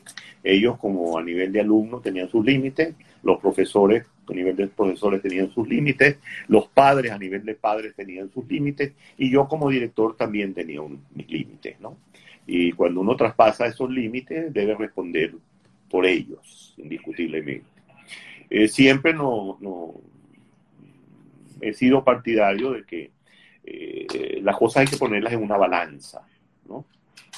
Es decir, y, hacia donde se incline la balanza uno tiene que, ir. Muchas veces no tomamos decisiones más fuertes porque habían 100 cosas positivas y una sola negativa. Entonces, evidentemente la balanza se inclina, tú no, no, no debes ser sancionado por, por, por una pequeña razón cuando hubo tantas cosas buenas que hiciste a su tiempo. Excepto cuando esa, esa acción es una acción sumamente grave, que casi se puede decir borra o, elimina eh, todas las, cosas positivas que tuvo la persona. En cuanto a la pregunta de Danilo, el, asesinato de Danilo Anderson, eh, bueno, fue una vivencia eh, realmente muy sintomática. Eh, yo acostumbraba a llegar al colegio a las 6 de la mañana y se puede decir que era el único directivo que estaba a esa hora en el colegio. Y llega una comisión de la DICIP, la DIGEPOL en ese entonces, o DICIP, Dirección General de Policía, eh, con una orden de un tribunal de allanamiento hebraica en búsqueda de armas, porque allí estaban las armas que habían escondido para asesinar a Danilo Anderson. Eh, te puedo decir que eh, todo fue producto de una denuncia de un trabajador de Hebraica que había sido retirado, había sido despedido unos días antes, algo por el estilo, y una manera de vengarse de una persona que, no tenía capacidad de, razonar lo que estaba haciendo, ¿no? Porque no existía ni lo más mínimo cercano a eso, ni nada por el estilo. Me tocó recibirlo, y proceder a que llamaran a los dirigentes de la comunidad, que se presentaron inmediatamente. Afortunadamente había algunos autobuses que no habían llegado, di la orden de que los llamaran por, por radio para decirle que se devolvieran a sus casas. Otros ya habían llegado al colegio y eh, fueron objeto prácticamente de un secuestro, si se quiere llamar así, porque mandaron a cerrar a todas las puertas, eh, mientras ellos hacían una inspección rigurosa hasta debajo del ascensor que había en el colegio, ¿no? Y en la parte del club también, de Braica. Eh, bueno, como es de, se presentaron varios dirigentes de la comunidad, de la asociación, de la unión. prácticamente allí tomamos algunas decisiones, que el vocero de la comunidad iba a ser Daniel Sliman, que para ese entonces era presidente de, de, la, de la Unión Israelita de Caracas. Y recorrimos, me tocó recorrer con ellos hasta las partes bajas de unos galpones donde estaban todos los materiales que se recopilaban en hebraica de las actividades festivas, ¿verdad? Y había de todo, vestuario, pelotas, cosas deportivas, etc.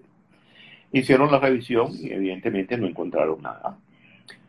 Eh, se levantó un acto, una acta, eh, la cual firmamos, en esa acta se deja constancia de que no habían encontrado eh, absolutamente nada. a Daniel Sliman le tocó dar la explicación necesaria. fue un acto, digamos, de un antisemitismo puro, porque al haber ese asesinato lo judíos que estábamos involucrados en ese asesinato, en donde nada teníamos que ver. Y bueno, fue un momento difícil para la comunidad, fue un momento difícil para los muchachos que estaban ya en el colegio. Evidentemente ese día se suspendieron las clases. Eh, y bueno, ese fue eh, parte de, la historia. Era al principio prácticamente de mi llegada en, el segundo turno que me tocó de, dirección. Y la otra pregunta, la otra parte era... Benjamín en la guerra de Yom Kippur. Ah, en la Yom Kippur. Porque me parece importante esa historia porque el, es importante, repito, entender el ser humano que está detrás de esa persona que en momentos de la vida, por su trabajo, le toca tomar decisiones difíciles. Bueno, en la guerra de Yom Kippur, eh, yo estaba, eh, estábamos en Israel, estaba yo estudiando en Israel, en la Universidad Hebrea de Jerusalén, y ese día, evidentemente, pues Yom Kippur estábamos eh, no había clase, eh, estuvimos en la sinagoga la noche anterior y íbamos a ir al, mediodía para, para Iscor. Y eh, estábamos en la cama cuando con Melita empiezan a pasar aviones volando. Melita me dice, ven, a mí algo está pasando. Y le digo, no, Melita, nos están cuidando, como mm. siempre. Claro, eso continúa, entonces allí nos enteramos de que en la madrugada esa habían ya penetrado parte del territorio en Israel, las fuerzas de tres países árabes por tres fronteras distintas, eh, en las cuales afortunadamente Jordania no intervino, porque quizás si Jordania hubiera intervenido, a lo mejor la historia sería otra, ¿no? Porque ya eran demasiados frentes que que agarraron por sorpresa realmente a, la gente en Israel. Es la gente no se esperaba eso en ese momento. Eh, recuerdo que el comandante general, el ministro de Defensa era Aaron Sharon, Ari Sharon. Y eh, eh, salieron a, todo el mundo, tú veías pasar a los hombres y mujeres ya uniformados a irse al frente. Nosotros de vez en cuando teníamos que entrar al Miklat, al subterráneo, para, para protección. Está mi hijo eh, Baruch y, Cecil, de dos y un año respectivamente. Eh, todavía no había cumplido un año Cecil. Eh, y empezaron a, a, a presentarse voluntarios en toda la situación. Yo pensé y dije, bueno, yo soy ingeniero mecánico, puedo ir a una industria donde no hay trabajadores suficientes, soy educador, puedo ir a un colegio a sufrir algún maestro, profesor de matemática, y fui a ofrecerme a la municipalidad. Y realmente, eh, después de darle mi currículum y decirte dónde venía, etcétera, etcétera, me preguntan si tengo carro, si tengo automóvil. Digo que sí, que tengo un Volkswagen.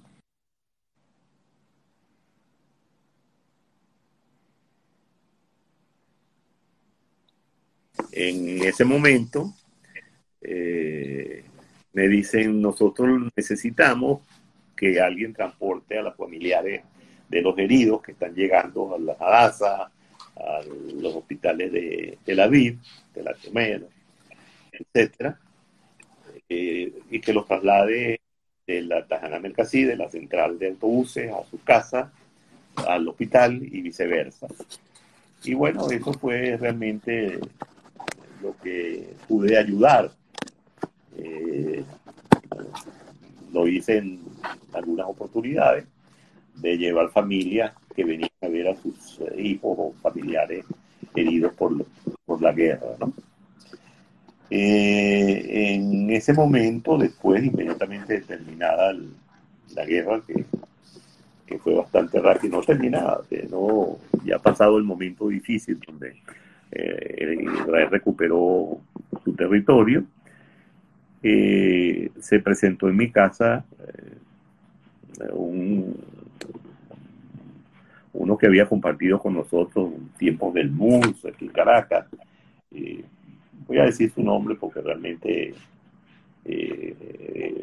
fue un muchacho muy valeroso, Dubi Lucarte, que estuvo haciendo el ejército en Israel. llegó a mi casa, mi apartamento, con el rifle, muy desorientado, porque su lugar, su división, había sido prácticamente eliminada del mapa y él no tenía dónde ir.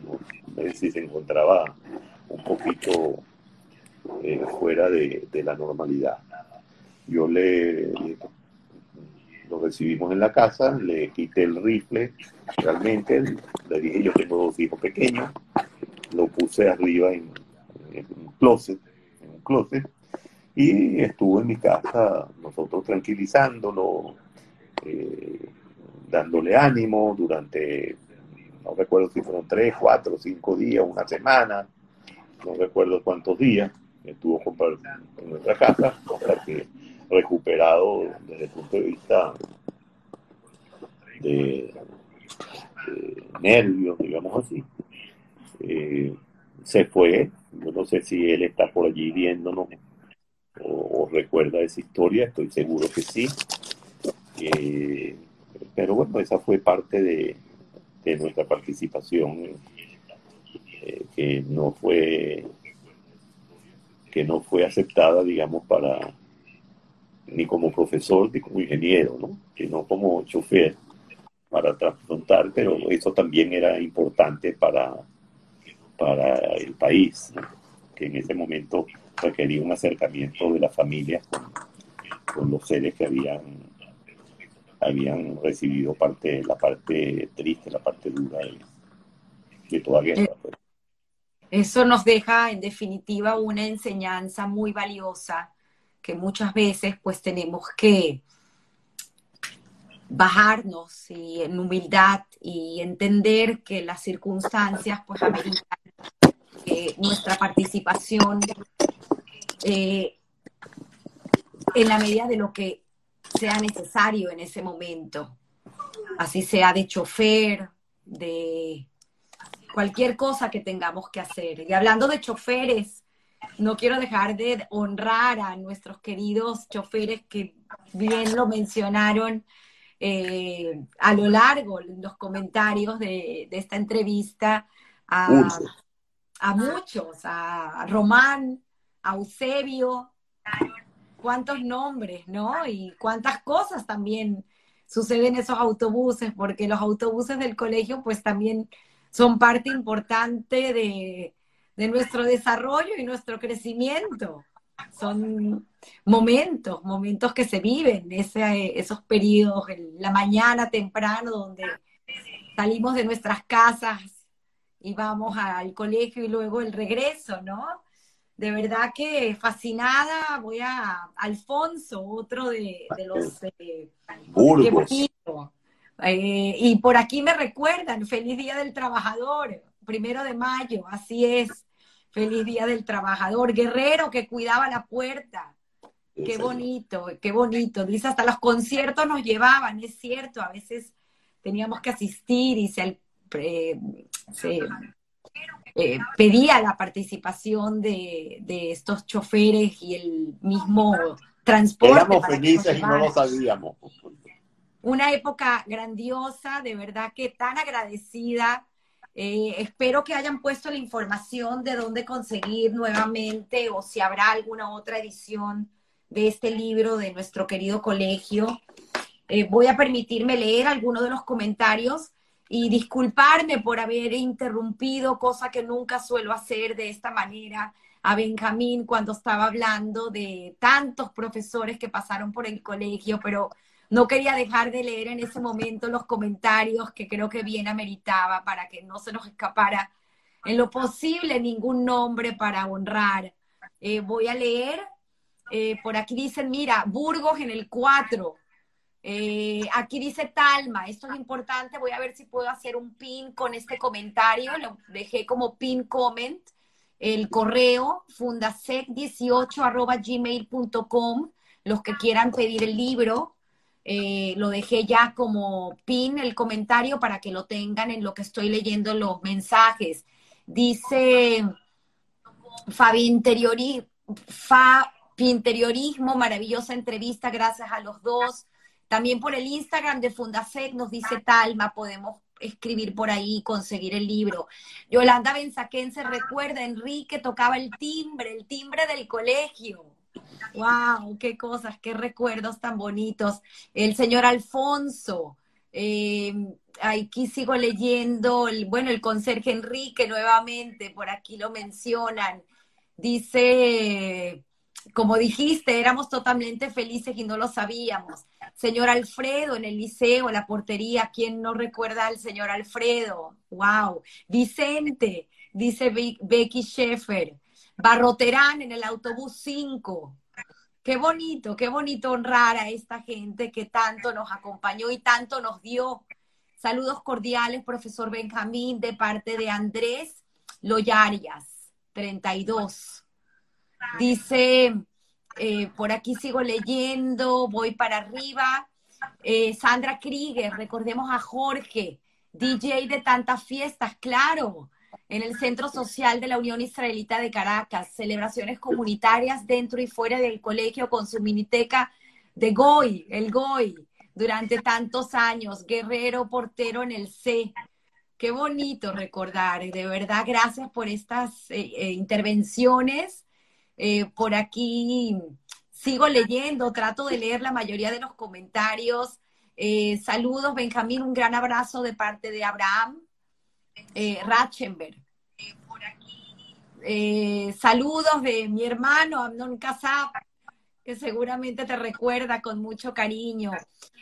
Paro Pamiso, nuevamente dice, extraordinaria segunda parte de la historia del doctor Schomstein muy didáctica y por supuesto muy interesante. Es un hombre bueno, sabio y humilde, de gran valor para la comunidad, una verdadera leyenda. Qué bonito, qué bonito. Muchas gracias. Dice por aquí, sigo leyendo, a ver, eh, voy, los choferes legendarios, Eusebio, Ramón Román, claro, aquí están todos. Eh, wow, eh, de verdad fascinada eh, y antes de irme, quería eh, una pregunta que ahorita recuerdo hicieron acerca de los números eh, del colegio en este momento, ¿no? ¿Cuántos alumnos quedan? Me hicieron esa pregunta. sé que estamos pasando por una situación de migración importante. Es una situación que no solamente afecta a nuestra comunidad, sino afecta a gran parte del país, donde siento que no se puede juzgar porque cada uno pues tiene, como bien lo hemos estudiado en todas estas historias que contar, eh, que las decisiones de emigrar obedecen a muchas circunstancias y cada una hay gente que lo toma antes, hay gente que lo toma después, hay gente que ojalá tenga la oportunidad de nunca tomarla y seguir en Venezuela y otros a lo mejor de regresar Así que sé que hay mucha, mucho trabajo por delante aún en esta comunidad maravillosa de grandes instituciones que aún quedan de pie, como son nuestras sinagogas, nuestros colegios y tantas familias aún que dependen de, de, la ayuda que proporciona la comunidad. Por eso es que repito y lo recuerdo nuevamente, si quieren donar, y están en la, está dentro de sus posibilidades, el colegio los necesita y pues será bien recibido. Eh, me permito, Talma, decir que lo pueden hacer igualmente a través del Instagram de Fundasec y a través también de este correo comunicarse con las instituciones y pues eh, seré que serán bien recibidos esos donativos. Pero eh, creo que es importante pues mencionar esta situación actual del colegio y cerrar, Benjamín, porque ya no te haré la pregunta y no te pediré el consejo, pero sí hacer este cierre acerca de esta pregunta mía inicial, de esta preocupación que existe dentro de las corporaciones hoy en día con esta mentalidad o esta cultura de estos millennials y estas alertas llamadas eh, semáforos rojos que se les presentan eh, con, en periodos cortos de tiempo eh, al estar en sus trabajos y querer cambiar, este cambio constante que está en búsqueda este muchacho, donde piensa que a lo mejor será un tema de compromiso o podrá ser también un tema de que nosotros como padres o como profesionales, como líderes de empresa, como CEOs de compañía, tenemos que entender el cambio que están que está sucediendo en esta generación. Sé que desarrollaste algo al inicio, pero quisiera, después de que nos hables de estos números de, de nuestro colegio en este momento y de nuestra comunidad en Venezuela, cerrar pues con ese tema. Y gracias. Eh, gracias a ti, Tamara. Eh, mira, realmente en este momento no te puedo decir exactamente cuántos alumnos hay en, Caracas, eh, quizás haya gente que está involucrada hoy en día más que yo y te podrían decir, pero la última noticia que, que tuve era que en nuestro colegio había cerca de 400 alumnos y estamos hablando de preescolar hasta eh, el último año de secundaria. Eh, a eso se añaden unos 100 o, algo más en el colegio Lubavitch.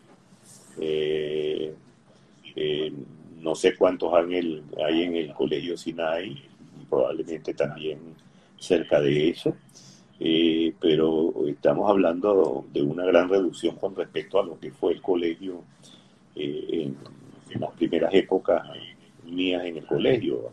Llegó a tener 2.400 y pico de alumnos, y por eso era que habían las, las sedes que hubo que necesidad de abrir las diversas sedes, la de la castellana, la de la sede de la Unión Israelita de Caracas y después la construcción del YAM, de la parte de, que funcionaba eh, con mayor grado de, ortodoxia. Eh, ¿A dónde vamos? No sé. Es difícil predecirlo. Ojalá y, y cambie la situación. Eh, la gran mayoría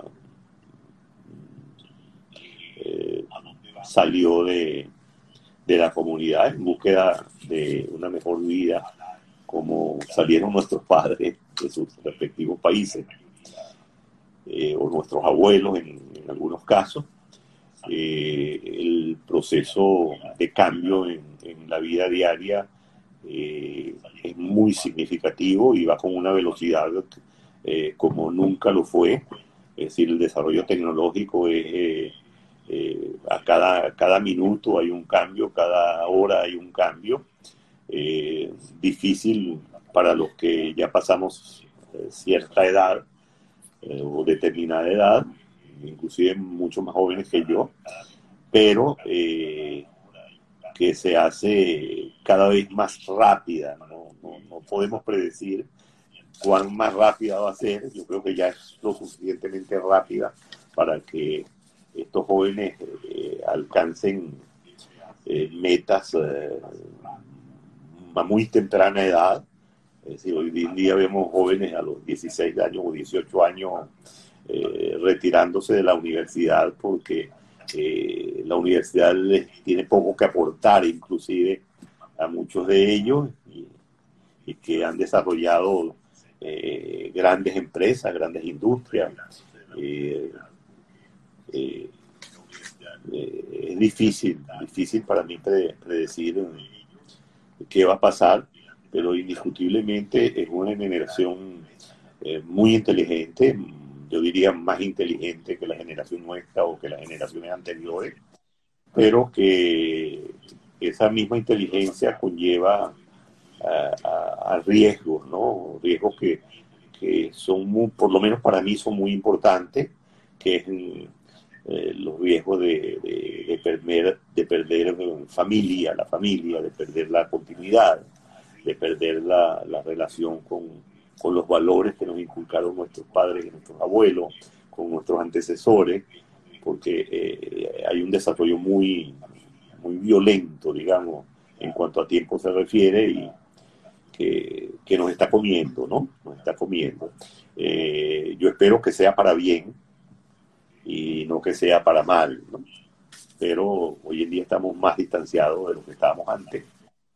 Eh, antes éramos una familia, eh, todos cercanos, todos compartiendo, y hoy nos escasea el tiempo para, para eso. Esa es una de las grandes interrogantes que yo me hago, ¿no? Y te repito, ojalá sea para bien y no para mal, ¿no?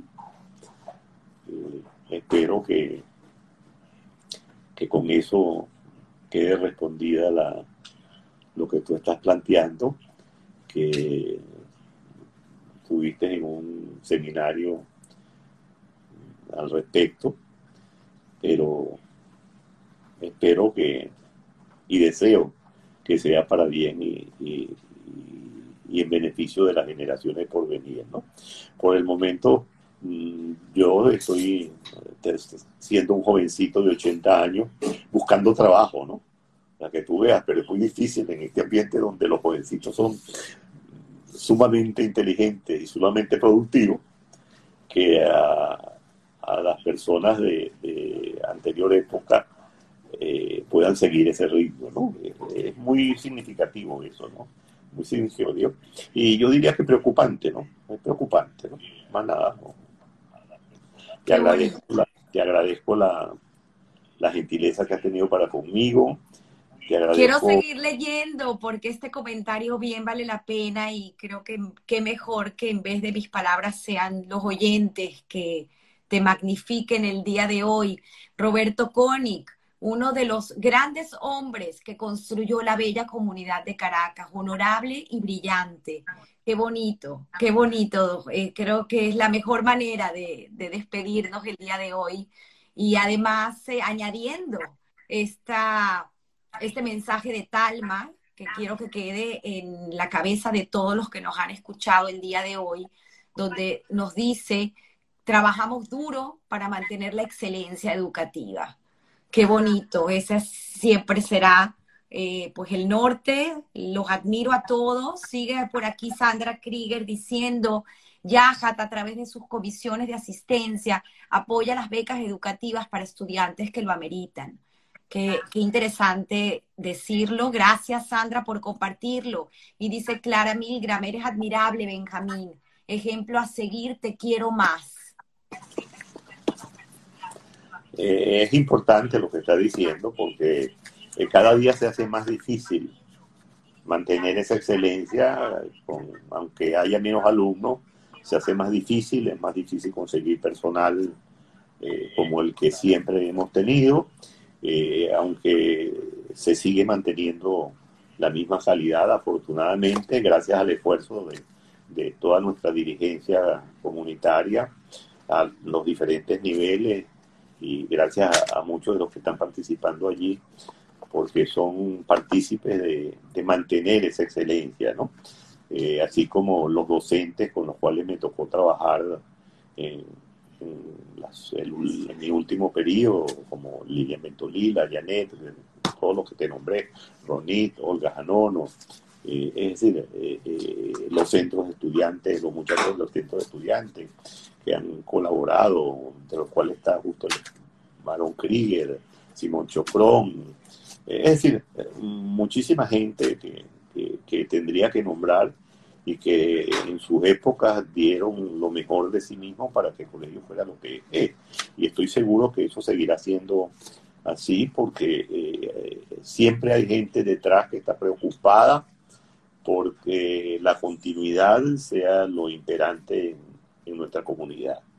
Y, para todos ellos, eh, yo estoy totalmente a la orden si necesitan cualquier cosa. Eh, no voy a pedir perdón nuevamente porque ya lo hice en ah. reunión anterior. No tienes que pedir por, perdón. Por las cosas, las cosas que pudieron hacer daño o molestar a alguno. Pero sí tengo la mejor disposición de, de colaborar en, cualquier aspecto que se presente y que ellos consideren. Estoy segura que cualquier empresa. Mi consejo, más por experiencia que por sabiduría. Perdón, estoy segura que cualquier empresa que tuviese la visión de poder tenerte en su board of directors como asesor, tendría un asset value contigo. No me cabe la menor duda. Lo dejo abierto para cualquier Wow, gracias, Tamara. Eh, dice Evelyn Cohen, Benjamín, eres maravilloso, excelente idea de hacer segunda parte. Gracias a los que estuvieron hoy aquí conectados. Y haría falta más. Eres un libro abierto, memoria maravillosa, oratoria excelente y gran ser humano y comunitario. Qué bonito, aplausos de pie. Gracias, Benjamín. Dice Fabi Interiorismo nuevamente. Nuet Schomstein, me imagino que es, no sé quién es, los Schomstein orgullosos de su gran profesor, admirado y querido por todos. Aleli White, en todas partes del mundo estamos presentes con premios, honores y excelentes profesionales. Y eso es gracias a la formación de nuestro colegio. Y tú, Benjamín, eres parte de ello. Gracias. Sandra Krieger, nuevamente, los buenos líderes no pueden complacer a todo el mundo. Es así. Eh, Talma, Dice, escribe tus memorias, Benjamín. Y también escribió más arriba, no quiero dejar de leerlo. Yo también te quiero y admiro mucho, Benjamín. Eres un pilar en nuestra comunidad. Eh, eh, Joyce Ventolila también estuvo conectada y pues agradece eh, y te extiende sus cariños. Abraham, Abraham Ratchenberg, excelente entrevista, bravo. Y bueno, todos aquí con sus demostraciones de cariño. Como siempre digo, Disculpen eh, las interrupciones el día de hoy y el formato del programa fue un poco distinto. Nos atrevimos a hacer una segunda parte y creo que fue bien recibida, creo que había mucho que contar. Eh, Mario Nassi, no quiero dejar de mencionarlo porque sé que en esta oportunidad hablamos poco de él, pero les tengo una sorpresa. Pronto tendremos a Mario con nosotros. Gracias, Benjamín. Y bueno, nuevamente gracias a todos. Como siempre digo, todos los domingos, eh, todos tenemos una historia que contar. Eh, nos vemos el próximo domingo y recuerden seguirme por Instagram TV, por el canal de YouTube eh, con producciones Make It Happen y por Apple Podcast y Spotify con historias que contar. Muchísimas gracias, un abrazo, feliz Día del Trabajador, feliz domingo. Benjamín, despídete. Adelante para que te despidas. Bueno, gracias a ti y me siento sumamente alegre si de algo sirvió la, mi intervención y pude aportarle algo a los que tuvieron a bien participar de la misma. Eh, gracias a ti, Tamara, estás haciendo una gran labor y te felicito por ello.